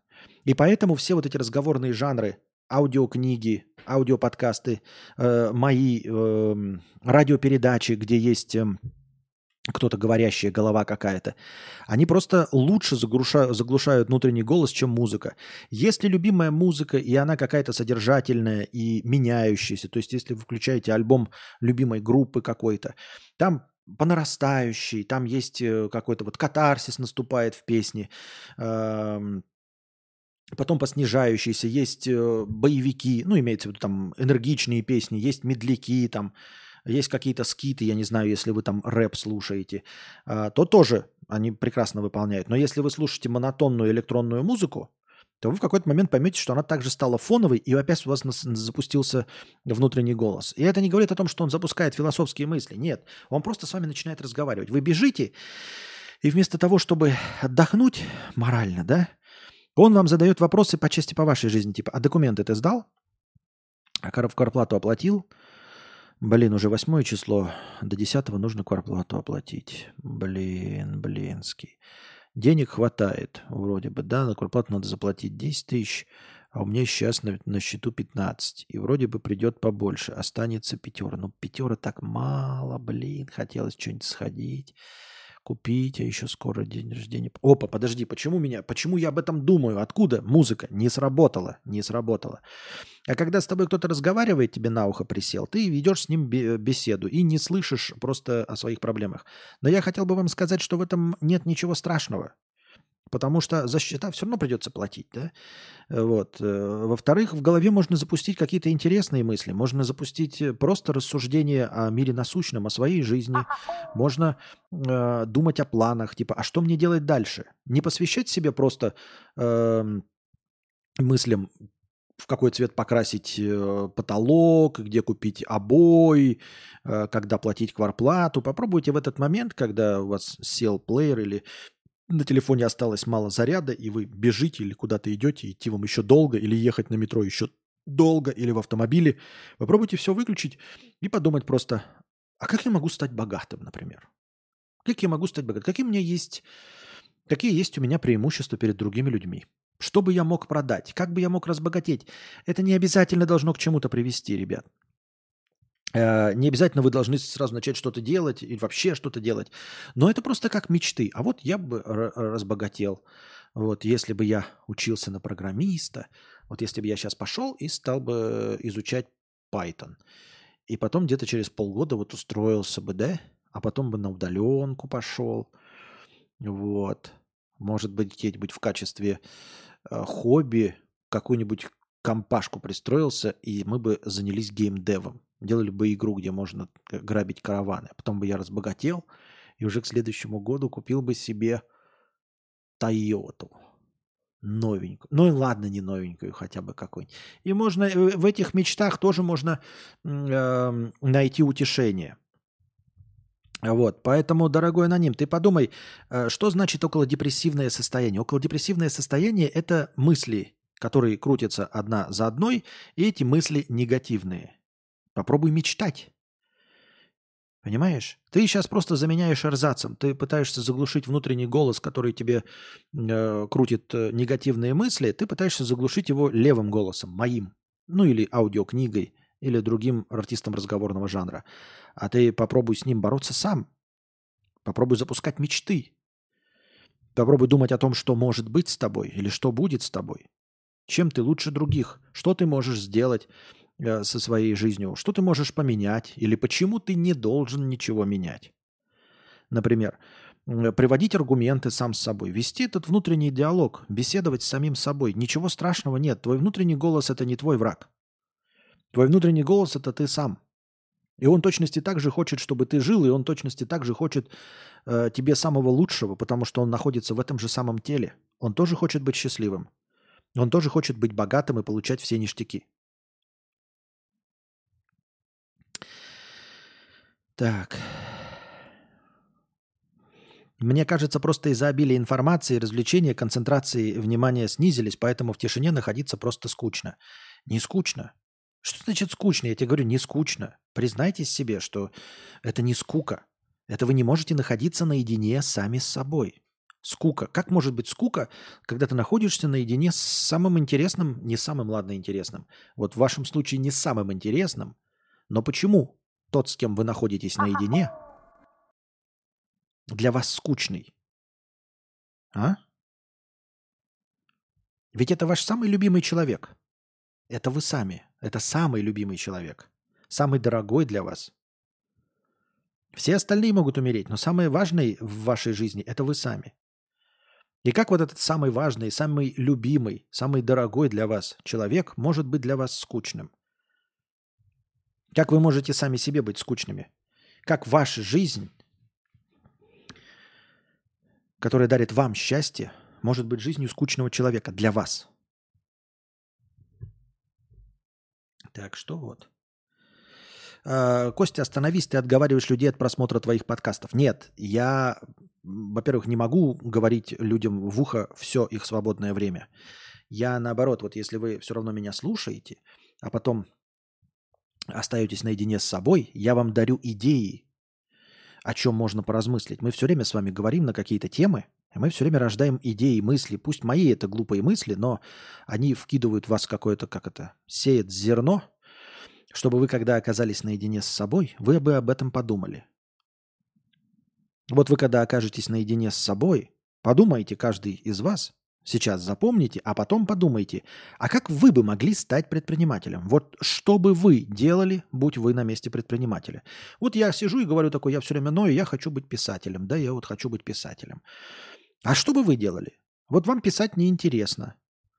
Но надо, подуж, просто подумайте, вот на чем бы вы могли разбогатеть, что бы вы такое делали, чтобы купить классную тачку, дом вашей мечты, не думать все время о деньгах. И вот, подумайте, реалистичные идеи, нереалистичные идеи. Подумайте, вот что ты, я бы стал актером, да? Это нереалистичная идея. Подумайте реалистичные идеи. Так, я мог бы, я мог бы, вот, блин, батя у меня занимается, я мог бы пойти по стопам бати и, вме, и после него заниматься. Мог бы через его знакомых, например, открыть еще одну кафешку. Да, вот он у него кафешки есть, мог бы попросить батю. И он бы тоже мне помог хотя бы с организацией всего этого. Он же все знает. А мне бы лучше получилось. Батя вот там зарабатывает сколько там? 150 тысяч в месяц со своей кафешки. А я-то знаю, я же молодежный, я бы там, блин, я бы сделал кафешку в стиле аниме.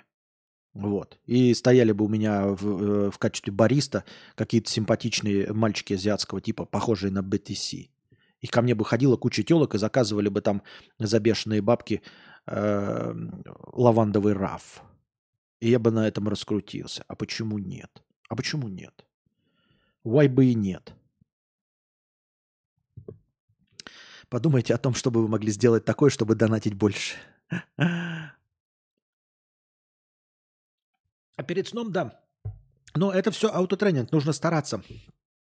Потому что перед сном, да, в темноте сложновато думать о каких-то вот таких вещах, а мечтать и включать себе ребенка. А, потому что привычнее после насыщенного событиями дня, насыщенного простыми житейскими, мирскими, низменными событиями дня, гораздо проще лечь, выключить свет, смотреть в потолок и думать о том, в какой цвет покрасить потолок и как завтра заплатить за счета. Это гораздо легче. Это путь наименьшего сопротивления. И именно это вводит э, нас в абстракцию, то есть, ну, делает нас грустнее. Потому что мы и так весь день вот этими делами занимались, еще легли, закрыли глаза и теперь это слушаем. Блин, да даже кадавра приятнее нытье слушать, потому что его нытье, по крайней мере, нас не касается.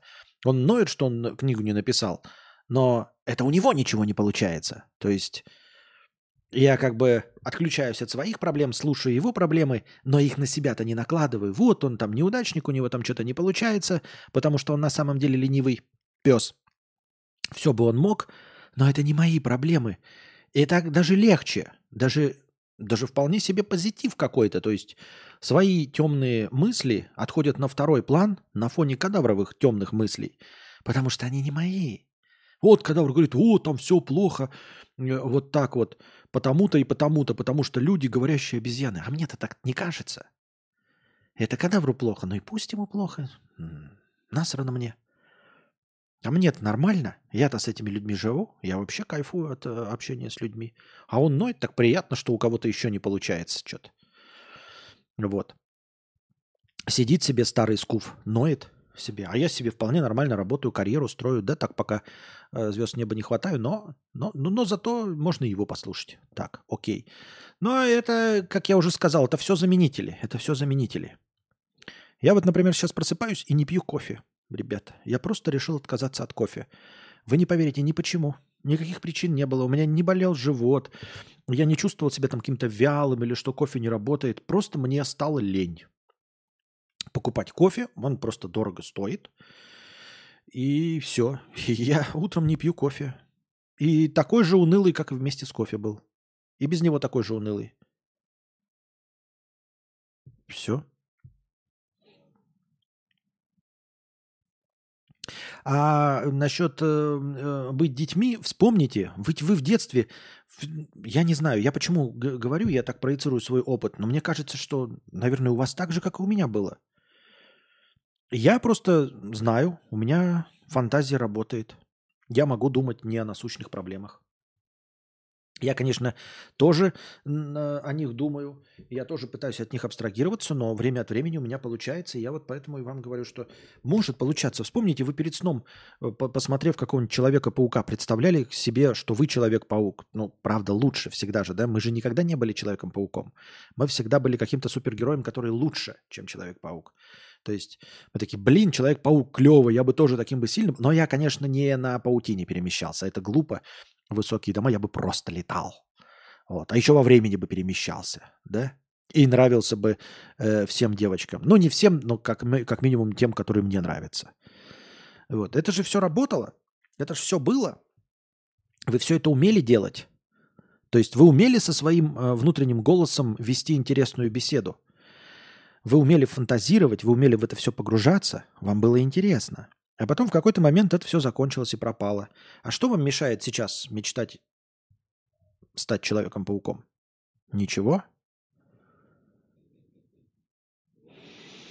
Здравствуйте, Константин. Пламенный вам привет из Франкфурта. Пламенный привет к Франкфурту. Смуч. Амента 99 рублей. Спасибо. Шамира 50 рублей. Вот, спасибо. Абсурд Студио 50 рублей за покрытие комиссии. Держи полтос, Костя, только залетел. Предохраняться надо, чтобы не залетать Абсурд Студио. Максончик 50 рублей. Продолжаем. Ребзя активнее с покрытием комиссии. Спасибо большое. Роман 50 рублей. А давайте, пользуясь случаем, читать, думать. Офигительный, великолепный видос. Понятно, спасибо. Я в этом плане говорю, даже, ну, если бы создавать еще какой-то контент, да, для избранных в Boosty, я бы легче согласился на какие-то мини, я не знаю, архип, например, да, по-моему, был. Или даже пытаться изна- иногда делать карпотки или очевидные вещи, нежели влоги. Потому что влоги это нужно вымучивать из себя, сделать бытовую жизнь интересной, а она неинтересная. То есть я бы легче уж, э, ну не легче, все равно бы не, ну, вы понимаете. Но тем не менее, я открытие к мысли о том, чтобы делать карпотки очевидные вещи, чем влоги. Потому что влоги это совсем тухляк. Вот прям совсем никому не нужный тухляк. От меня тухлого неинтересного человека. Ким 50 рублей тут. Спасибо. Утка 90 рублей. Слежу за тобой с 18 а скоро уже 23 стукнет. Вначале все твои э, рассказы про счастье от наушников и плоек я воспринял с насмешкой над взрослым дядькой. Мол, чувак только и может от материального счастья ловить.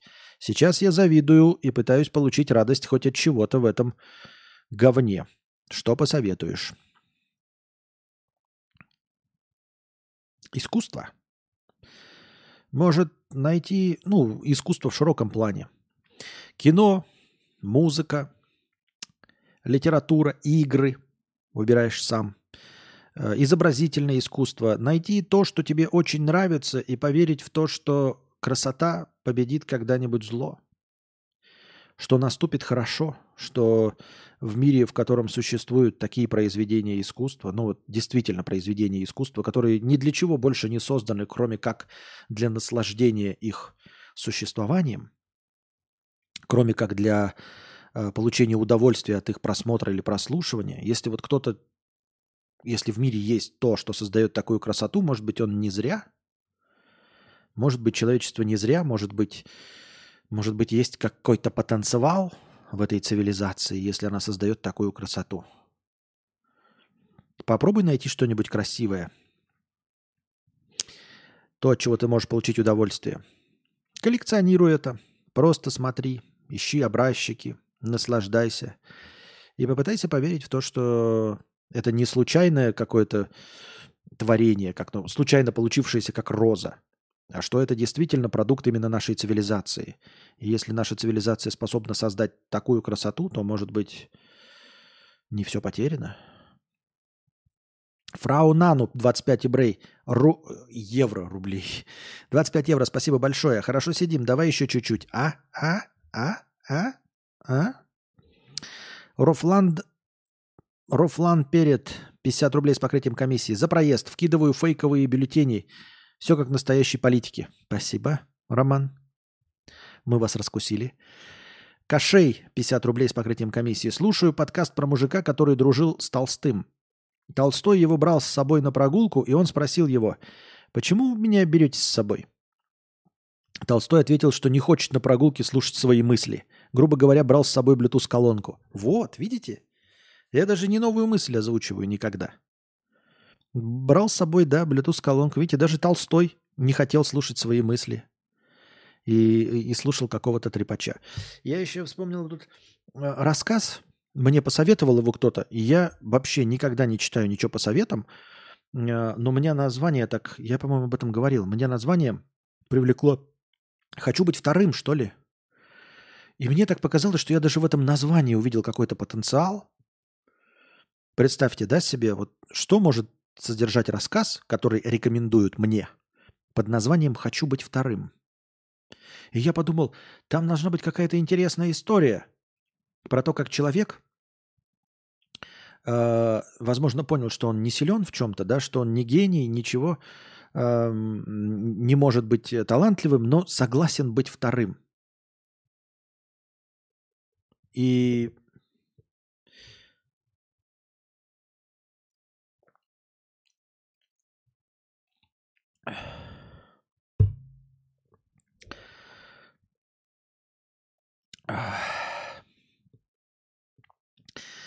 Ну и я думал, что там будет что-то интересное. Я даже не развил мысль. Но мне показалось, что кто-нибудь, может быть, что-нибудь об этом написал, э, как человек смирился, или как он нашел э, в себе силы, нашел в себе смысл в жизни в том, чтобы быть вторым. А в итоге оказалось скучное фантастическое произведение. Вообще не про это, абсолютно. Точнее, там в начале э, герой хотел быть вторым, но как-то это вообще не раскрылось, и потом просто превратилось в галимую скучную фантастику.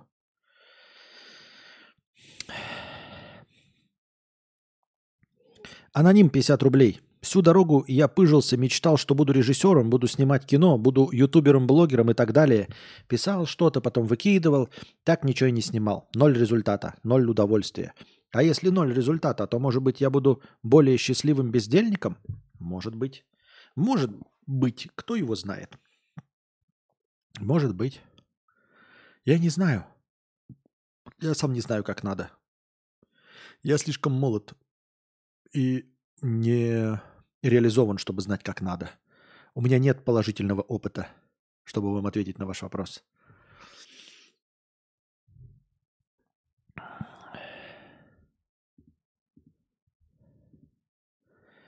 Так. А за какой донат разобьешь лоток яичек об голову? О, с э, современными ценами на яйца? Лоток яичек об голову. 200 тысяч рублей. И разобью. Но не сегодня. Потому что я не знаю, где сейчас найти лоток яичек. Но, как вы понимаете, хозяин-барин. Вы спросили цену, я вам назвал цену. Есть ли какой-то объективный показатель? Так, это я уже читал. Понятно.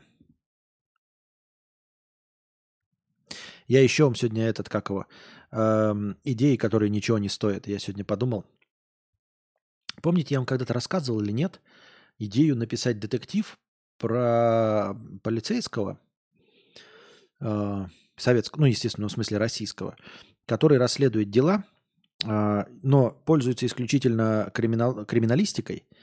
Вот, такие э, настоящие э, жестко нудные дела, потому что, ну, на самом деле все же настоящие расследования, они же не про Шерлока Холмса, там, Пуаро, там, Мисс Марпл, Нира Вульфа, они же все такие приземленные. То есть настоящее расследование – это просто работа с бумажками, там э, опрос населения, вот это все. Причем население тебе не отвечает. Я вам как-то рассказывал, что вот написать такое э, этот, развенчание детективного жанра, где полицейский хочет быть детективом и все остальное, но пока ему попадаются дела и э, обычные бытовые с поножовщина и все остальное. Естественно, это его очень разочаровывает. Там и расследовать нечего, он просто видит трупы. Вот. Эм, становится довольно циничным гражданином э, после ну, школы вот этой милицейской. Вот, э, потихонечку движется по карьерной лестнице, звезд с неба не хватает. Дела закрывают, но дела потому что все бытовые, э, какие-то какие нераскрытые дела есть, тоже вот тянутся висяками. Э, и вот он при помощи криминалистики, я хотел описать процесс, как ничего не получается. Что ты, э, вот как в фильмах показывают, ой, нашел там какую-то улику. А если ты не нашел эту улику? Вот ну нет этой улики. Или просмотрели ее, проглазели. Не нашел улики которая бы указывала на э, преступника, ну вот ее не нашли. Или вот он как вот идет, в криминалистике даже надо просто идти и опрашивать население. И вот он идет в подъезд, где убили человека, стучится в двери, а ему просто не открывают. А там видели, то есть они могли бы на, натолкнуть на какую-то мысль. То есть какой-то сосед видел машину, он видел, он запомнил, но он не хочет разговаривать с полицейскими. И он не разговаривает вообще, и у него ничего не получается из-за этого. Настоящее расследование – это приехать, сделать все за 15-20 минут, а потом писать бумажки две недели. И вот как я вам вчера рассказывал про систему, когда э, есть убийство, да, его совершил маньяк. Предположим, у нас вот такой сюжет, да. Э, убийство совершил маньяк. Точнее, случайный человек, который э, захотел стать маньяком. Подумал, что ему будет это интересно. И он убил человека и понял ему, что ему это неинтересно, что убийство его не возбудило. Он очень испугался и решил больше никогда не убивать людей. Потому что э, и наш герой, он хочет быть с детективом, прям как киношным, литературным. Это я уже добавляю, этого не было. Это новая идея. И он хочет быть детективом, но понимает, что ну, в реальной жизни такого нет, поэтому он хочет стать очень э, классным следователем, чтобы потом о нем были статьи в Википедии, что говорили, что он кого-то нашел и все. И вот есть, ему попадается наконец висяк. Это убийство. Э, убийство совершил человек, на самом деле маньяк. Ну, то есть маньяк это, который убил человека просто без всякой причины. И вот наш герой пытается понять, он видит просто один труп. Человек не ограбили. Вот. Он э, обошел, э, как э, положено, как участковому положено, по, по, по всем недавно вышедшим, находящимся на учете, вышедшим из тюрьмы, они не при делах. Попытался поспрашивать людей, были ли какие-то подростки пьяные или еще какая-нибудь драка, крики, никто ничего не слышал. Кто-то один видел убегающего человека из окошка, и он пошел по этим людям, постучался, а они просто дверь не открыли. Просто дверь не открыли и все, и не рассказали ему. Они видели человека, могли бы описать его. Хотя бы приблизительно, чтобы понятно было, мужчина это сделал, женщина или что. Какой одежде он был, какого роста. И это видел человек. Но он ему не открыл дверь. Просто потому, что вот не захотел открыть дверь, потому что с полицейскими нельзя никак взаимодействовать.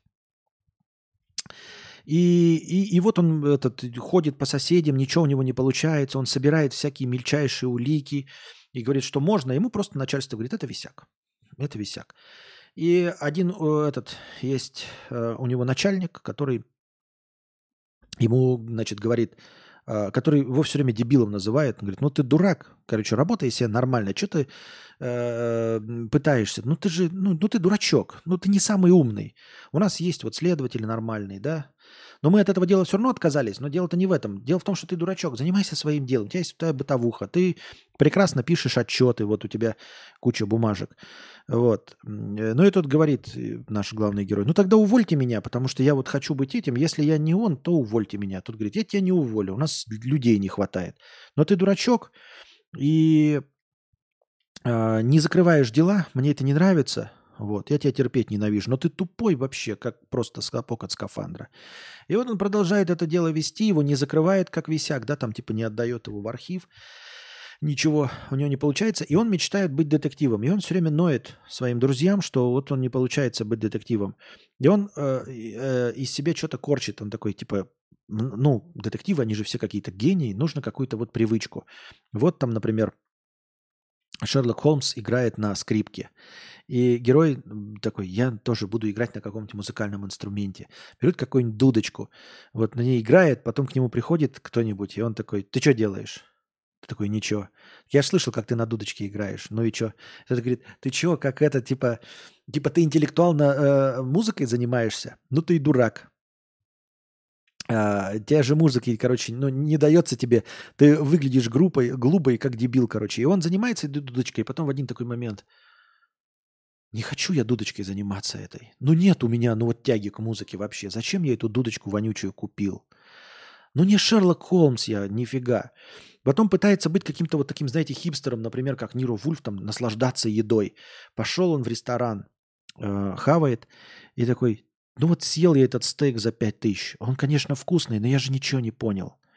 Я же не гурман.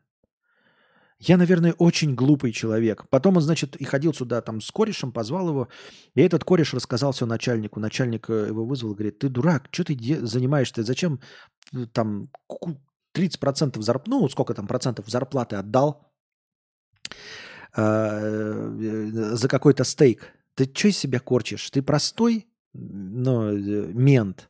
Занимайся своим делом. Дурак ты конченый. Тут над тобой весь, все отделение ржет. Э, И он понимает такой, э, прочитал где-то, да, он читает разные детективы, значит, Холмса, там что-то еще, потом про Нира Вульфа прочитал, да, который ведет свои, значит, дела исключительно из дома. И он такой, не буду выходить из участка, буду все это делать, заниматься. Ему приходит, говорит, иди на преступление. Он такой, принесите мне, значит, э, все все улики, все, все, все мне расскажите. Ему приходит начальник, говорит, кто тебе все расскажет? Ты чё, леший, а пупел что ли? Едь на место, смотри там все. Он говорит, я что там увижу-то вообще?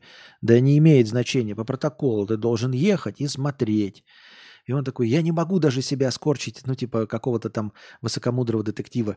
Решил читать книги по три в день. И такой, я вообще читать не хочу. Я не могу, как Нира Вульф, читать по три книги в день. О, не в день, а три книги одновременно. И он читает, я вот читаю одну книгу полгода. Мне нравится. Но только если я ее читаю одну полгода. Я не гений вообще. Вообще ничего не получится у меня. Я абсолютно полностью не гений. Э, я не могу читать по три книги в день. Я, у меня нет никаких там увлечений э, оранжерейными цветами. Я не умею переодеваться, как Шерлок Холмс. У меня нет каких-то э, супер клевых хобби, типа, я не знаю, раскрашивать фигурки Warhammer. Я просто ничего из себя не представляю. Я очень скучный человек. Я прихожу домой, он такой приходит домой, типа, я сейчас как интеллектуал сяду в диван, буду читать книгу. Берет книгу, ему капец как скучно. Он покупает бумажные книги, и ему капец как скучно. И он такой включает телек, и там какая-то шляпа идет, и он эту шляпу смотрит. И смотрит такой, и на время, и уже 9.30. И он такой, я полтора часа просмотрел какую-то шляпу, держа книгу в руках. Я не могу читать, я тупой. Я тупой. Мне ничего не поможет, я тупой. И ничего с, с этим поделать не могу. Вот. Но, тем не менее, он все время идет вот это расследование, да, которое пытается найти человека этого. Э, все, и он собирает все улики скрупулезно, потому что думает, что все может быть важно. Ходит с фотоаппаратом, там этот труп сфотографировал везде. Все, все, все сфотографировал. Но такой, я не вижу ничего там, типа, в какой-то момент же должна наступить, типа, озарение. У детективов всегда озарение, они там что-то делают, у них там, ну, или рояль в кустах, или что-то. У него какое-то озарение, а у него не происходит. И он ничего не может сделать. Вообще. И понимает, что он неинтересный, ну, так, с точки зрения Вселенной, вообще скучный и неинтересный человек. То есть э, э, по нему не скажешь, знаете, вот посмотришь на Шерлока Холмса, скажешь, о, этот человек что-то там вот на скрипке играет, там переодеваться умеет, знает какие-то факты непонятные, да? Там Нира Вульф читает по три книги, этот эм, э, Пуаро там изысканно ухаживает за усами, видно сразу какие-то эксцентричные, интересные люди. А это абсолютно неинтересный человек, которого никто не запоминает. И э, там да, да, да, дальше надо сюжет продумывать, как он там эти находит. Он ничего не находит. И потом э, в один прекрасный момент он э, э, такой типа, а стану я типа как алкашом. Ну, знаете, как вот детективы, э, детективы напиваются там, в, в, в, ну, жестко напиваются, в общем. Буду я такой, знаете, ходить небритый, как э, какой-нибудь там герой Хабенского, да, и все мне будут прощать все за то, что я там напиваюсь. И он напивается, и ему плохо, жестко, у него живот болит на следующий день. И он такой, я не смогу быть даже алкашом, потому что ну, я не смогу, мне живот болит, я дрещу, мне, мне больно. И он идет в поликлинику и такой понимает, я даже, да, даже, даже потерявшим, знаете, какой-то смысл жизни э, героем Макса Пейна не могу быть а, и просто становится алкашом. Нет. И он идет в поликлинику и садится там и сидит в очереди с бабками. Вот. Э, и бабки там рассказывают про всякую трешанину, про всякую чернуху. Там, вот у меня там тетка зарубила кого-то этого, он кого-то этого зарубила. И он сидит с этими бабками, да, и, и, и думает такой, почему у меня никогда не наступает никакого озарения вообще? Я, ну, я не могу свести все эти данные в, в один и принять какое-то решение. И потом он просто, э, ему бабка какая-то чернуху рассказывает, и он решает поучаствовать в разговоре и говорит, а вот у меня у знакомых было. И пересказывает ей э, все, что знает о преступлении. Но говорит, что это типа, вот там, у меня деверь был, грохнули его на улице. Вот. То-то, то-то было, то-то, то-то было. И прикиньте, так и не нашли э, убийцу. Просто деверь вот как это, и никого не посадили, менты поганые, ничего сделать не могут. И бабка ему выдает идею. У нее озарение, у него нет озарения, он ничего не понял. А случайный слушатель его выдает ему озарение. То есть не озарение даже, а человек просто вот подытоживает, у нее там работает этот, голов, голос, этот голова. И она говорит, ну так, наверное, надо вот это, вот это проверить. И, наверное, вот это, это ты сделал, возможно, человек. И он в итоге проверяет это, и это срабатывает. И ему, короче, дают почести, да. А, ну там еще надо какую-то сцену такую, я специально для начальника ее да, придумал. Э, когда он понимает, кто это может быть, Ему надо как-то его перехватить, и он приходит к начальнику и говорит, вот этот человек, его нужно арестовать. А ему начальник говорит, ты тупой, что ты делаешь вообще? Он говорит, ну вот так вот, пожалуйста, Матвей Игоревич, поверьте в меня. И тот, и тот, когда его все время обзывал, называл его тупым, и говорит, я типа люблю просто шансы давать людям, поэтому вот тебе подписываю, да, ордер на арест, возьми и арестуй. Мне похрену. Ну, ну не он, так и не он. Ну, вот на тебе такой э, подарок. И он идет и того арестовывает. И арестовывает, и оказывается, что это он. Ну, то есть он расследует, э, ну, типа, что все правильно, он поймал этого человека. То есть ту саму сюжетную часть я это не придумал, я придумал только объясняющую фабулу. Вот. Но в конце наш детектив сидит такой, понимает, что он-то ничего не раскрыл. То есть он просто собрал данные и просто бабке рассказал, и бабка, как свежий взгляд, она взяла все и подытожила. То есть его чакры не раскрылись. Он не, обл- не обратился в чертоги разума, ничего. У него не наступило озарение. Он не детектив ни хрена. Сюжет, если консультантом детектива сделать Игоря Гофмана. Вот. Но и потом ему кто-нибудь из друзей ему говорит, ну ты же, он кому-то рассказывает, говорит, я не это, у меня не наступило озарение. Я раскрыл, но это не я раскрыл, я просто случайному знакомому рассказал. И, и типа, не быть мне детективом, надо уходить. Э, но ему говорят, ты все равно оставайся на своей работе.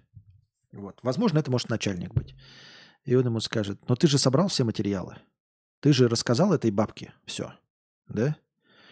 Вот, бабка как свежий взгляд, ну или кто там с ним разговаривал, Э, как свежий взгляд, они все взяли и подытожили. Да, ты, может, звезд с неба не хватаешь, но именно ты собрал все эти улики, ты их в нужном порядке разложил, и именно ты рассказал э, все, что знаешь, перед человеком, который за две минуты просто взял и раскрыл дело.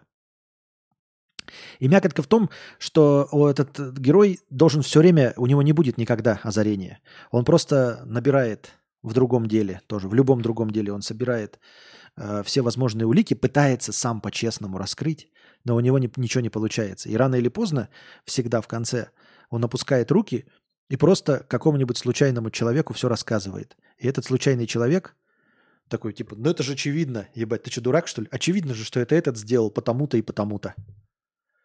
И он такой, блядь, идет и проверяет, и получается, что так.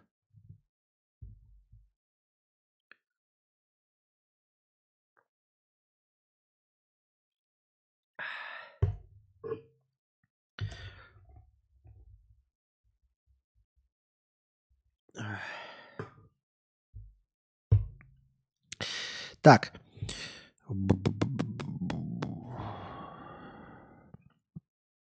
Ротан Нерест 50 рублей с покрытием комиссии. И снова за проезд. За кого-то просто не может сегодня э, передать. Как обычно, не могу я, и на большинстве подкастов за меня платят шейхи. Понятно. Кошей 50 рублей с покрытием комиссии. Наша реальность – это не улицы разбитых фонарей и полиция Майами, а сериал «Прослушка», где детективы сидят по уши в бумажках, выпрашивают у прокурора разрешения и утопают в разных видах бюрократии, ведут перепалки с судьями и прочий бюрократический ад. На весь, на весь сезон полторы перестрелки, зато топ-10 на МДБ. Интересно, да. Ну, я пытался смотреть, но как-то мне непонятны эти реалии. Почему?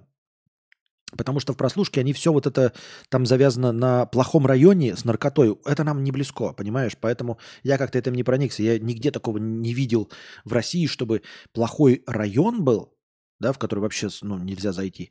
И этот плохой район целиком и полностью был завязан на наркоте. Как-то это вот и работа со стукачами у нас она такая не, не близкая. Да, это такой э, вялотекущий процедурал. Вот. Там уже ныне покойный э, Лэнс Ридик играл, да? Вот. Так. Я даже говорю, я когда придумываю себе вот это, вот вы спрашиваете, а я перед сном придумываю всякие сюжеты. В том числе. Я даже при, придумал, как он визуально должен выглядеть, этот герой. Точнее, он уже есть, мне он просто очень нравится сейчас. Но, к сожалению, исполнитель этой роли умер. Так.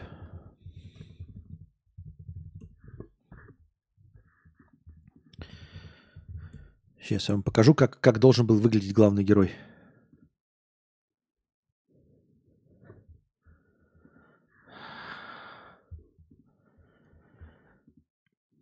Но, к сожалению, исполнитель умер. Сейчас я его найду. 5 сек. Юрий Степанов. Вот. Юрий Степанов должен был бы э, выглядеть моим главным героем.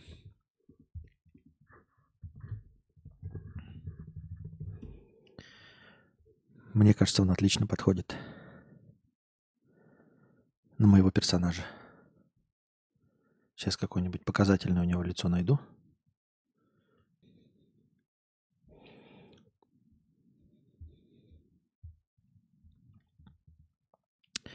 Так. А где у нас так? А как это? А, вот, скопировать адрес изображения. Так, так, так, так, так.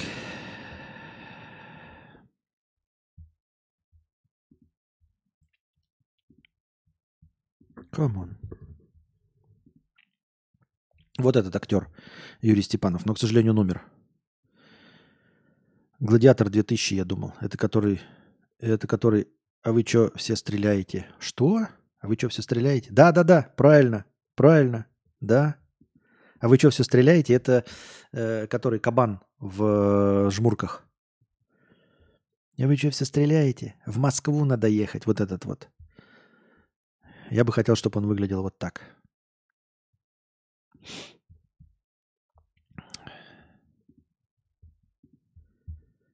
И, а, ну, а персонаж основан на том, как он играл э, милиционера в фильме «Внеземной» про Кыштымского карлика. Вот он там сыграл, я так на него посмотрел, мне показалось, вот он идеальный должен быть персонаж. В твоем рассказе все нелогичные действия героя в конечном итоге привели его к месту, где он получил ответ, к поликлинику, к бабке. Нет, они не, не логичные. Почему? Нет, это не, не детектив скорее. Это такое жизнеописание о том, что насколько сложна на самом деле работа этого, э, во-первых. А во-вторых, о том, что человек занимается не своим делом. Но это все равно занимает, человек не занимается не своим делом. Это вы увидели здесь позитивный э, смысл. Это как в моем ролике «Смерть», где в конце показано, э, как это, ре-ре-ре, как это называется-то? Реинкарнация, да? Но это же на самом деле для позитивного настроя добавлена реинкарнация. Там нет никакой реинкарнации. И здесь Понятно, что человек, в принципе-то, занимается не то чтобы не своим делом, просто он бесталанный. Он на самом деле бесталанный абсолютно. И все. Нет, все было не зря понятно. Ну, оно получилось. Но то есть это стечение обстоятельств, а не потому, что он оказался в нужное время в, не, в нужном месте. Нет. Он сделал свою работу как крепкий человек, но он не Шерлок Холмс. За ним не интересно наблюдать. Он не станет э, интересным человеком никогда. Тут смысл в том, что человек понял, что он неинтересный, что он не Эркюль Пуаро и никогда им не будет. Он сможет выполнять эту работу, но он не Эркюль Пуаро. Вито Скалетто, 300 рублей с покрытием комиссии, простыня текста «Охлаждение траханий». Здравствуйте, Константин и чат. Ну вот, наконец-то у меня появилась ломовейшая история, чтобы не стыдно было закинуть простыню. Дисклеймер. В реальной жизни ничего такого не было, все действия происходили в игре «Мафия 2. Мультиплеер», и далее повествование будет от лица главного героя. На всякий случай всех осуждаем и никого не поддерживаем. Присутствует небольшое количество духоты. Открываем форточки и терпим. Весь разговор пойдет о сексах. Меня зовут Вито Скалетто. Я родился в 1925 на Сицилии. Всю свою жизнь я превозмогал. Родился в нищей семье, и это мой крест. Постоянно приходилось выживать и отказываться от излишеств. С детства единенное постоянное э, мое состояние – боязнь болота нищеты. Мне не довелось учиться в институте никаких пьяных вечеринок и вписок, случайных сексов. Вместо института я учился в путяге и работал, а это совсем другое дело. Тем более путяга находилась в моем городе, соответственно, я жил у себя дома.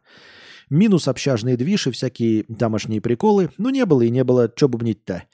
Годы пахот с единственной мыслью «еще чуть-чуть, еще чуть-чуть и прямо в рай, и жизнь удалась». Конечно же, никакого чуда не произошло. Бег с пустой надеждой и соответствующими карманами продолжается, но уже все меньше и меньше сил и мотивации. Пока моя маленькая хриплая лодка терпела штормы в море жизни, мне, ментальному кадавру, физически стукнуло 27. И моему удивлению не было предела, когда пришло осознание, что за 27 лет я ни разу не трахался сексами. У меня были девушки вживую, не во сне. Видел их голыми, трогал, сосался по полтора часа, но никогда не трахался. О, ужас! Подумал я. Эта идея захлестнула мой разум. Однако никаких скоропалительных действий предпринято не было. Все-таки человеку 27. Подошел Вита к делу основательно. Загодя он начал откладывать монеты, приблизительно прикинув прайс на специальном э, в газете «Досуг Сорента». Просматривал анкеты интересных мадам по типажу. К слову, во всем городе таких нашлось штук 7-10. Осталось, осталось дело за малым. Найти время и посетить выбранную подругу на ночь. А точнее, на 2 часа. Это бы важное уточнение, его необходимость всплывет позже. И вот такое время настало. В новогодние праздники организация, где Вита таскает ящики, э, таскает ящики Муссолини, не понял, и федеральную тюрьму, и получает шиш за свою деятельность, великодушно выделяет ему 7 дней. Дело в шляпе, должно быть, но нет. При попытках связаться с девушками выяснилось, что многие из них, как белые люди, на отдыхе. What the fuck? Короче, решил так, решил так. Какая первая выйдет на связь, кто и поеду. Вышли на связь две. Одна чуть раньше, с ней и забились. Ну, как бы все. Едешь и делаешь свое долгожданное дело. Да, но как бы есть еще один моментик. Может, за 27 лет Вита и не стал миллионером-пенсионером, но немножко мозгов скопилось. Кто же лезет в щитовую без защиты? Едем за покупкой резинок, мироместинок и прочего. Ну все, идет тип, как на выборы, в туфлях и с пакетом ожиданий.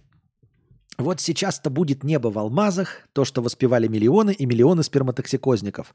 Оплачена фул программа. Наконец-то эта игра будет пройдена. С такими мыслями направляюсь в минус 26, в Соренто аномальные холода в этом 1952 году, к одному из самых больших разочарований своей жизни, но об этом позже. В общем, добрался. Подъезд, этаж, квартира. Встречает молодая девушка лет 20. Симпатичная, в платье, в общем, как и в газете, никаких сюрпризов. Будешь чай? Буду. Хотелось немного согреться. Люби... Надеюсь, не, фишечка не в чае будет. Надеюсь, не в этом спойлер. Хотелось немного согреться и хоть немного узнать своего спарринг-партнера по борьбе на руках. Слово за слово понял, что жрица немного тупенькая, но мне ж с ней не рефераты писать, в общем, пойдет. Я сразу сказал, что, мол, давно не было и могут случиться приколы в виде преждевременной эякуляции. Я стесняюсь спросить, почему ее надо об этом вообще предупреждать. Ну и преждевременное. Было у тебя, не было. Какая ей печаль до этого? Ну, в смысле, почему ты должен об этом вообще ее э, предупреждать? Извини меня, если я не доставлю тебе оргазм. Она сказала, мол, ничего страшного, типа никаких ёбарей-террористов я еще не встречала. Ну ок, я же не знаю, как будет, и так на всякий случай предупредил. Допили чай, пошли в спальню. Сразу за дело браться Вита не стал, попросил помять спину, а небольшой массаж. Ну а после началась основная программа. Вдаваться в подробности не буду, особо ничего интересного, кроме одного. Все прошло не как в первый раз, а как в 501, когда годы просмотра фильмов определенного жанра дали о себе знать, ну и Вита, не будь дураком, один раз перед встречей передернул затвор. С холодным рассудком, с чувством, с толком, с расстановкой было сделано два хороших залпа. Даже не запыхался, но пришлось подвигаться самому, девушка оказалась немного бревнышком. А ты что, рассчитывал, что они там тебе будут э, э, любовные игры? Были пройдены все локации данного квеста, если вы понимаете, о чем я. Ачивки у тебя достаточно большой... Ачивки у тебя достаточно большой, галочка, и нифига ты не скорострел, галочка. Далее душ, еще чаю на дорожку и все. Сохранение, интер. Выйдя на мороз, решено было пойти в ресторанчик итальянской кухни – Заказал себе горячее блюдо и 50 грамм виски, чтобы помянуть, так сказать, свое терпение 27 лет. И тут потихоньку начало приходить осознание, что же это все-таки было. Первый пункт. Никакого неба в алмазах нет. Развод гоев на щекели. Приятно, конечно, когда человек женского пола от твоих манипуляций вертится, как уж на сковородке издает всякие интересные всхлипы стоны. Приятно потрогать молодую за всякие места, да. Но как бы не совсем то, что много лет я представлял. Это совсем не то, о чем можно было рассказывать с упоением, как делали старшие товарищи после похода в дома терпимости. Не знаю, что тебе рассказывали. Мне и в детстве никто не рассказывал, что это прям небо в алмазах. Все говорили чисто по факту. Типа, оп-оп, типа, было, и все. Ну и э, основной элемент для з... зависти это был, что было или с кем-то было, да? А что каким-то особенным образом было, извините меня, это об этом никто никогда не рассказывал. Второй пункт. Никаких трудностей нет. Все локации быстро находятся с попаданиями, нет никаких проблем. Уровень сложности 0 из 10. Понятно. Тело и его формы всего лишь услада для глаз. Как известно, ни у кого не поперек. Так это самая главная услада для глаз. Да. Четвертый пункт. Приготовление не стоит процесса. Ну, конечно, 27 лет приготовления. Тут, понимаешь, фишка в том, что люди обычно этим занимаются легко и просто. И те приготовления, которые они э, совершают, они стоят того удовольствия. Понимаешь? То есть, смотри как.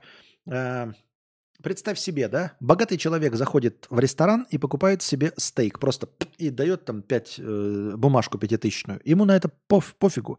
Ему через 5 минут приносят стейк, и он говорит, это очень вкусный стейк, это самый клевый стейк, который я в своей жизни пробовал, ничего не мешает так сказать, правильно? А если ты купил бычка, потом его выращивал полгода – на горах, э, в горах Шотландии, сам его кормил, уколы ему ставил, лечил от болезней, потом собственноручно заколол, плача, уливаясь, упиваясь слезами. Сам долго мясо это резал. Потом эм, пока оно не испортилось, чтобы не заморозить, сам его пошел и на костре его себе приготовил, поставил и съел этот стейк, он, конечно, будет такой же вкусный, как и у миллионера. Но ты потратил на это фантастически много сил. И ты кушаешь такой, ну вкусно, но это явно не стоило того. Так же и в твоем случае, понимаешь? 27 лет ожиданий, конечно, не стоит того, чтобы просто потереться письками. Ну, извини меня. Пятый пункт. Очень накладно. Два часа плюс дополнительная услуга 20 тысяч условных денег, плюс расходные материалы, плюс дорога. Понравились мне твои расходные материалы, конечно.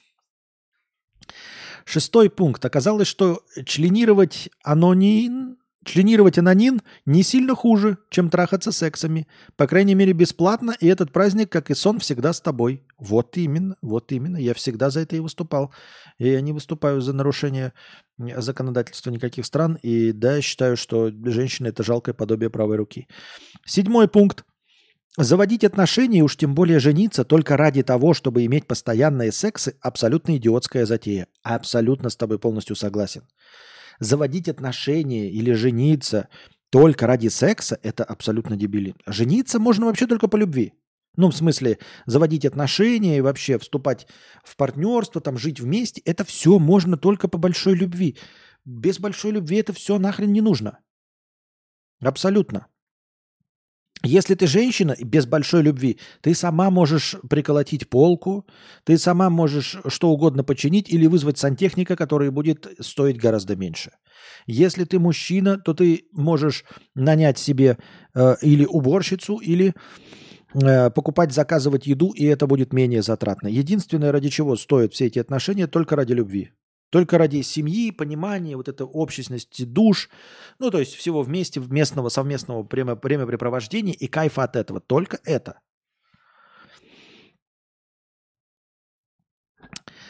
А... Если кто-то над, э, над таким задумывался, выбросьте это из головы.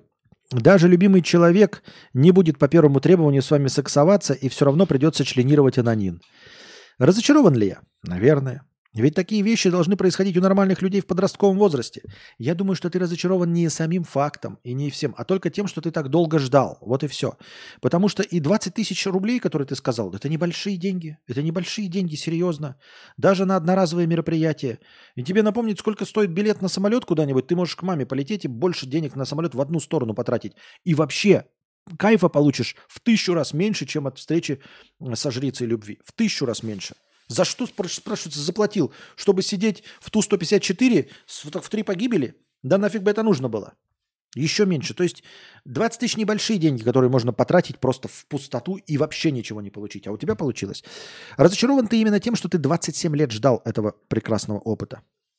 И все. А, больше ничего. С вероятностью 99% в 15 лет это был бы фурор.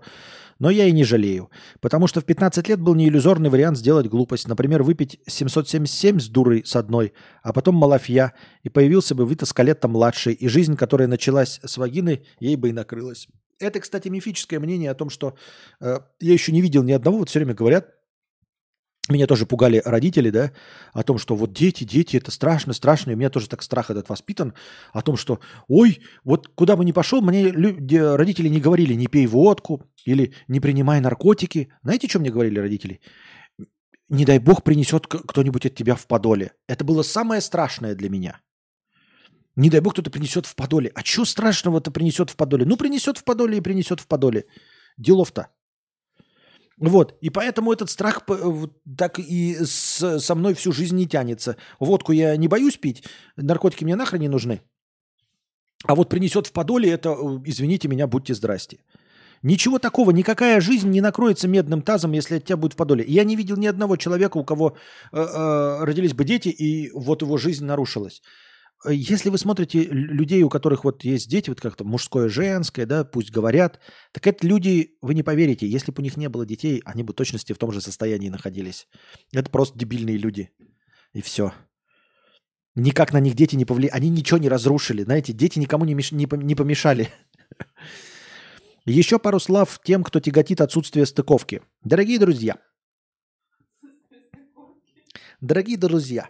Охладите свое трахание, и вас отпустит, как и меня. Не ждите чуда, просто возьмите money и один раз сходите к секс-менеджерке. Вы все поймете, и больше эта заноза никогда не побеспокоит вашу ass. Всем удачи и хороших выходных.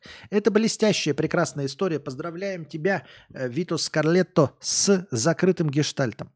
Я ни в коем случае вас, дорогие друзья, не призываю нарушать закон, но мне кажется, ваша вот, вот эта история, она прекрасно иллюстрирует как можно закрыть какой-то вот э, триггер, какой-то флажок, который вас э, мучает, насколько это не стоящая проблема будет после того, как вы все это закроете, и насколько на самом деле решение этой проблемы занимает время и усилий. Как вы понимаете, 27 лет, да, человек готовился, надел туфли лакированные э, и потратил всего каких-то вонючих 20 тысяч рублей. 20 тысяч рублей, чтобы через 27 лет закрыть свой гештальт, который тянулся с ним как минимум лет 10, наверное, да? Понимаете, не затягивайте с этим. Поймите, что не будет никакого там вот это фейерверка, взрыва, взрыва эмоций. Закройте, поставьте эту галочку, возможно, да, последуйте примеру дорогого Вита Скалетта. И все, ничего в этом сложного нет. Ничего такого. А, ну, ВИЧ, сифилис и гепатиты, ну, предохраняйтесь, предохраняйтесь. Но я имею в виду, что э, не драматизируйте, не представляйте себе, что это там делает из вас какого-то недочеловека, если у вас чего-то не было. Если что-то не было, пожалуйста, осмельтесь, сделайте, проштудируйте, как наш дорогой герой, вот, и решите эту проблему, и все раз и навсегда. И поймите, что это ничего не стоило. Потом сходите в, ресторан итальянской кухни, выпейте 50 грамм виски и скажите «Тя! Это, самое, это же самое лучшее, что такое». Так оно и это, не стоило того. Не стоило переживаний. А как окажется. И теперь можно э, со свободной совестью э, заниматься своими делами, заниматься чем-то другим. Ну а чтобы мгновенное что-то подцепить, это надо воевать э, э, без глушителя и очень дешевый каршеринг заюзать. Ну и по финалочке глушитель снимать аккуратно. Понятно. Глушитель снимать. Понятно.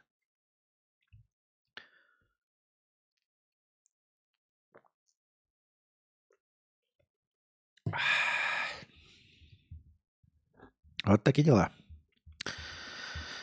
А мы дошли до конца донатов. Недавно подписался на Бустан, перерыл все посты и не смог найти влог или блог из Белгорода. Э, помню, как ты постил в ТГ скрины из какого-то замороченного по съемке видоса. По поиску в ТГ нет. Я шиз?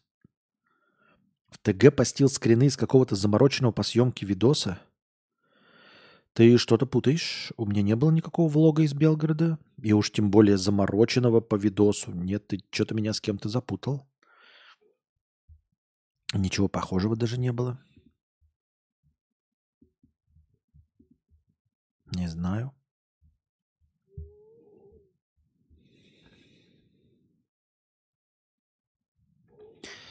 Так. Что у нас успели накидать в повестке дня? 37 повесток, ты подишь. Известный автоблогер-академик уже много лет каждый год 1 января исполняет традицию. Кидает лом вверх.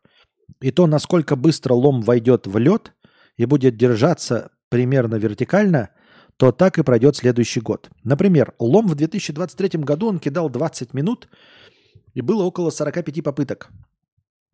Год прошел сложно. Лом в 2022 году он кидал много раз и безуспешно. Голд был тяжелым. Лом в 2024 году попал в лед с четвертой попытки, а это означает, что год пройдет относительно легче предыдущего. Так это у него пройдет год, а у нас?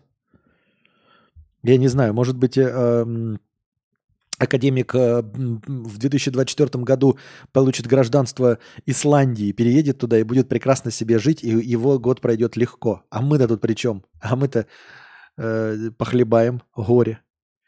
Так что это мало что, на что, э, мало что показывает. Посмотрел прогноз на 24 год от астролога Тамары Глобы, чтобы узнать, как жить дальше. Год будет переменчив и насыщен событиями. Утром будет восход солнца, а вечером закат. Днем будет светло и временами солнечно, а ночью темно. В первой половине года лучше надевать шапку, а осенью листья на деревьях пожелтеют. Во время дождя лучше доставать зонт, а если откладывать по 100 тысяч в месяц, то за год вы накопите 1 миллион 200 тысяч рублей. Ну и самое главное, 100% прогнозный прогноз курс биткоина. График будет идти вправо. Сэкономил вам два часа. Не благодарите. Спасибо большое.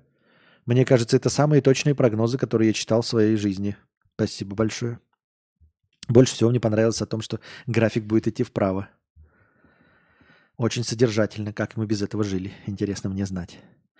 Россиянам больше не надо платить госпошлину за бесплатную юридическую помощь. Новое правило действует с 1 января 2024 года. То есть только с 1 января 2024 года нам не надо платить за бесплатную юридическую помощь. А до этого за бесплатную юридическую помощь надо было платить. Усек. Российские олигархи в 2023 году стали богаче на 50 миллиардов долларов, подсчитал Блумберг.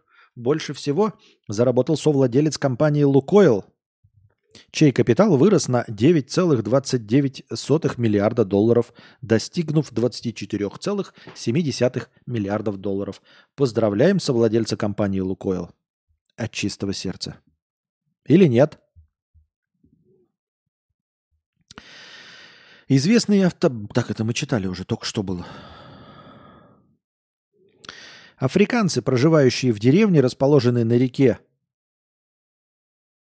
афроамериканец, постоянно не досчитывались своих соседей, уходивших ловить рыбу, чтобы, что им пришлось обратиться к армии и провести расследование. Оказалось, семиметровый крокодил весом 1200 килограмм жрал людей, пока те спокойно добывали еду. Оу, ужасно. И сколько он человек поел? Действия Илона Маска привели к тому, что X подешевел, ну, э, бывший Твиттер, подешевело на 72%. Предприниматель купил соцсеть в октябре 2022 года за 44 миллиарда. Понятно. Сводит Твиттер на ноль. В 2024 году в России точно не будут дорожать татуировки. Почти все расходники стабильно поступают по параллельному импорту. Часть товаров производится в России, пишет Мэш, со ссылкой на владельца тату-студий. Обслуживание иностранных тату-машинок стало дольше, но не прекратилось. Как это обслуживание стало дольше? Ничего не поймешь. Ну вот. Ну и плюс ко всему не забывайте, да, что, по-моему, Россия одна из немногих стран, где вы можете сделать цветную татуировку. Например, насколько мне известно, в Германии вы уже не можете, по-моему, цветные татуировки сделать. Потому что там запретили вот эти чернила все, кроме то ли черного, то ли синего. В общем, и, наверное, во многих европейских странах вы тоже не сможете сделать цветные татуировки. Поэтому пользуйтесь случаем, делайте татуировки в России.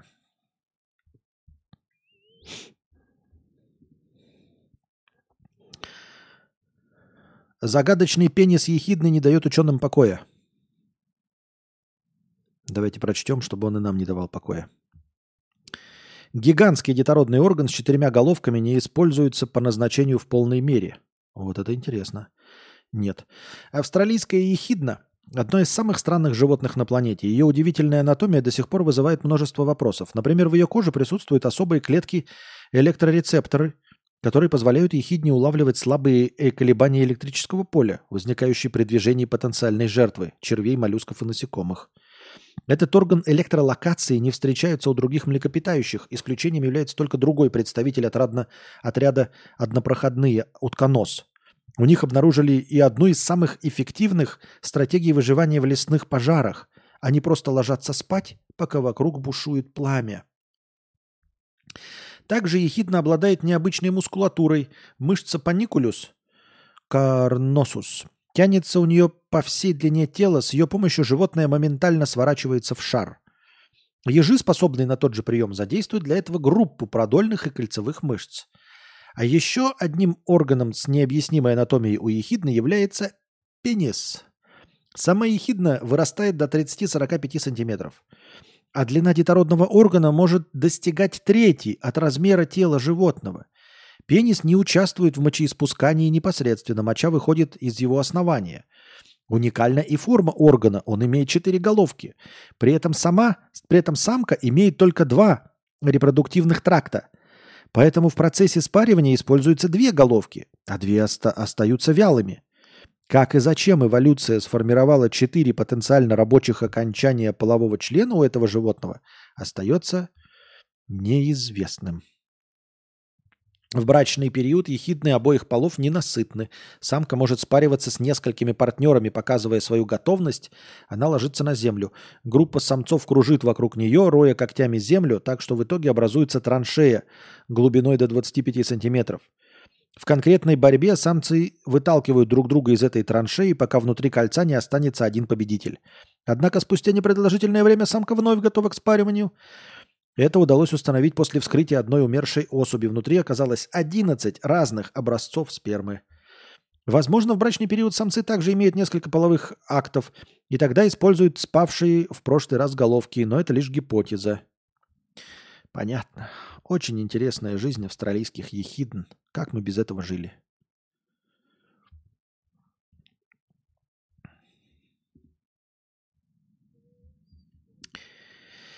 Известный... Так, опять автоблогер. Да почему одно и то же-то открываемся? Не понимаю вообще. Когнитивные функции мозга улучшаются на 226%, если дышать во сне определенными ароматами. Ого, ничего себе. Ароматические свечки помогают улучшить когнитивные функции мозга. В ходе эксперимента выяснилось, выяснилось, что если во сне дышать аромамаслами мяты, эвкалипта, лаванды, розмарина, апельсина и розы, то уже за полгода функции мозга, связанные с памятью и принятием решений, улучшатся аж на 226%. Нейробиологи считают, что установленную связь между обонянием и когнитивными функциями мозга можно использовать для борьбы с деменцией. Ничего себе. Интересно, как проводились исследования. Полгода. Полгода надо нюхать. Это раз. А во-вторых, как исключили остальные факторы. Интересно мне знать. Ну, короче, ребят, апельсины, да? Там были мята, апельсины? Что там было-то? Какие запахи еще раз? Эвкалипт, лаванда, мята, розмарин, апельсин и роза. Апельсин, да? Новогоднее настроение. Почистили апельсин, оставили корочки в, э, на прикроватной тумбочке. Э, партнер ваш ругается или партнерша кричит там, партнер любого пола. Что ты мусор оставил? Ты говоришь, повышаю когнитивные способности.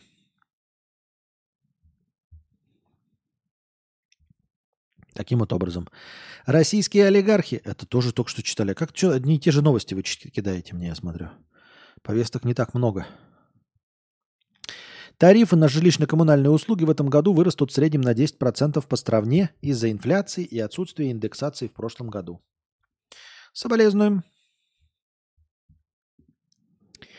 Россия получила 590 миллиардов долларов экспортной выручки за первый год военного конфликта, в основном от продажи нефти и газа, что на 160 миллиардов долларов больше, чем в среднем за предыдущее десятилетие, подсчитали в аналитическом центре. Понятно.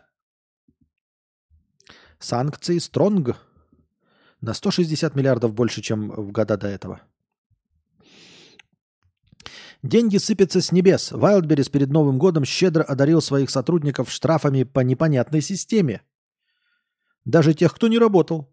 Система штрафов Wildberries считается радикальной. Сотрудники склада рассказали э, кому-то там, что взыскание приходит чуть ли не на каждую смену, даже в выходные дни. Так, например, двоим работникам прилетел штраф за неразложенные товары или за ненайденные вещи на 30 тысяч рублей. При этом они находились дома Кроме того, лишь э, лишиться своих кровных можно и за испорченный товар, однако это вовсе не означает, что появившийся дефект был делом рук оштрафованного сотрудника. Как сообщили взволнованные кругленькими минусами работники, чтобы вернуть несправедливо списанные деньги, придется побороться. Но есть и те, кто оставляет эту затею. Поддержка Wildberries, если ответит на обращение, отправит дефектологам склада, которые без особой спешки проверят факт нарушения – а ожидание возврата средств доходит до трех месяцев. В это время рабочие чаты охвачены паникой и сообщениями. «За что опять начислили штрафы и что мне с ними делать?» Увольняться и не работать в Wildberries легко и просто.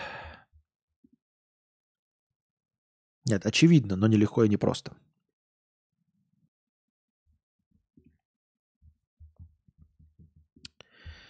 Деуш, ты деуш.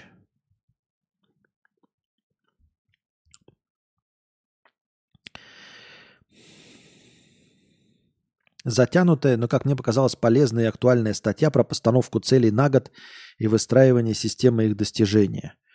Так, затянутую статью мы, наверное... Так, я даже ее тогда не буду скипать, я ее потом прочитаю тогда. Так, затянутую мы прочитаем потом.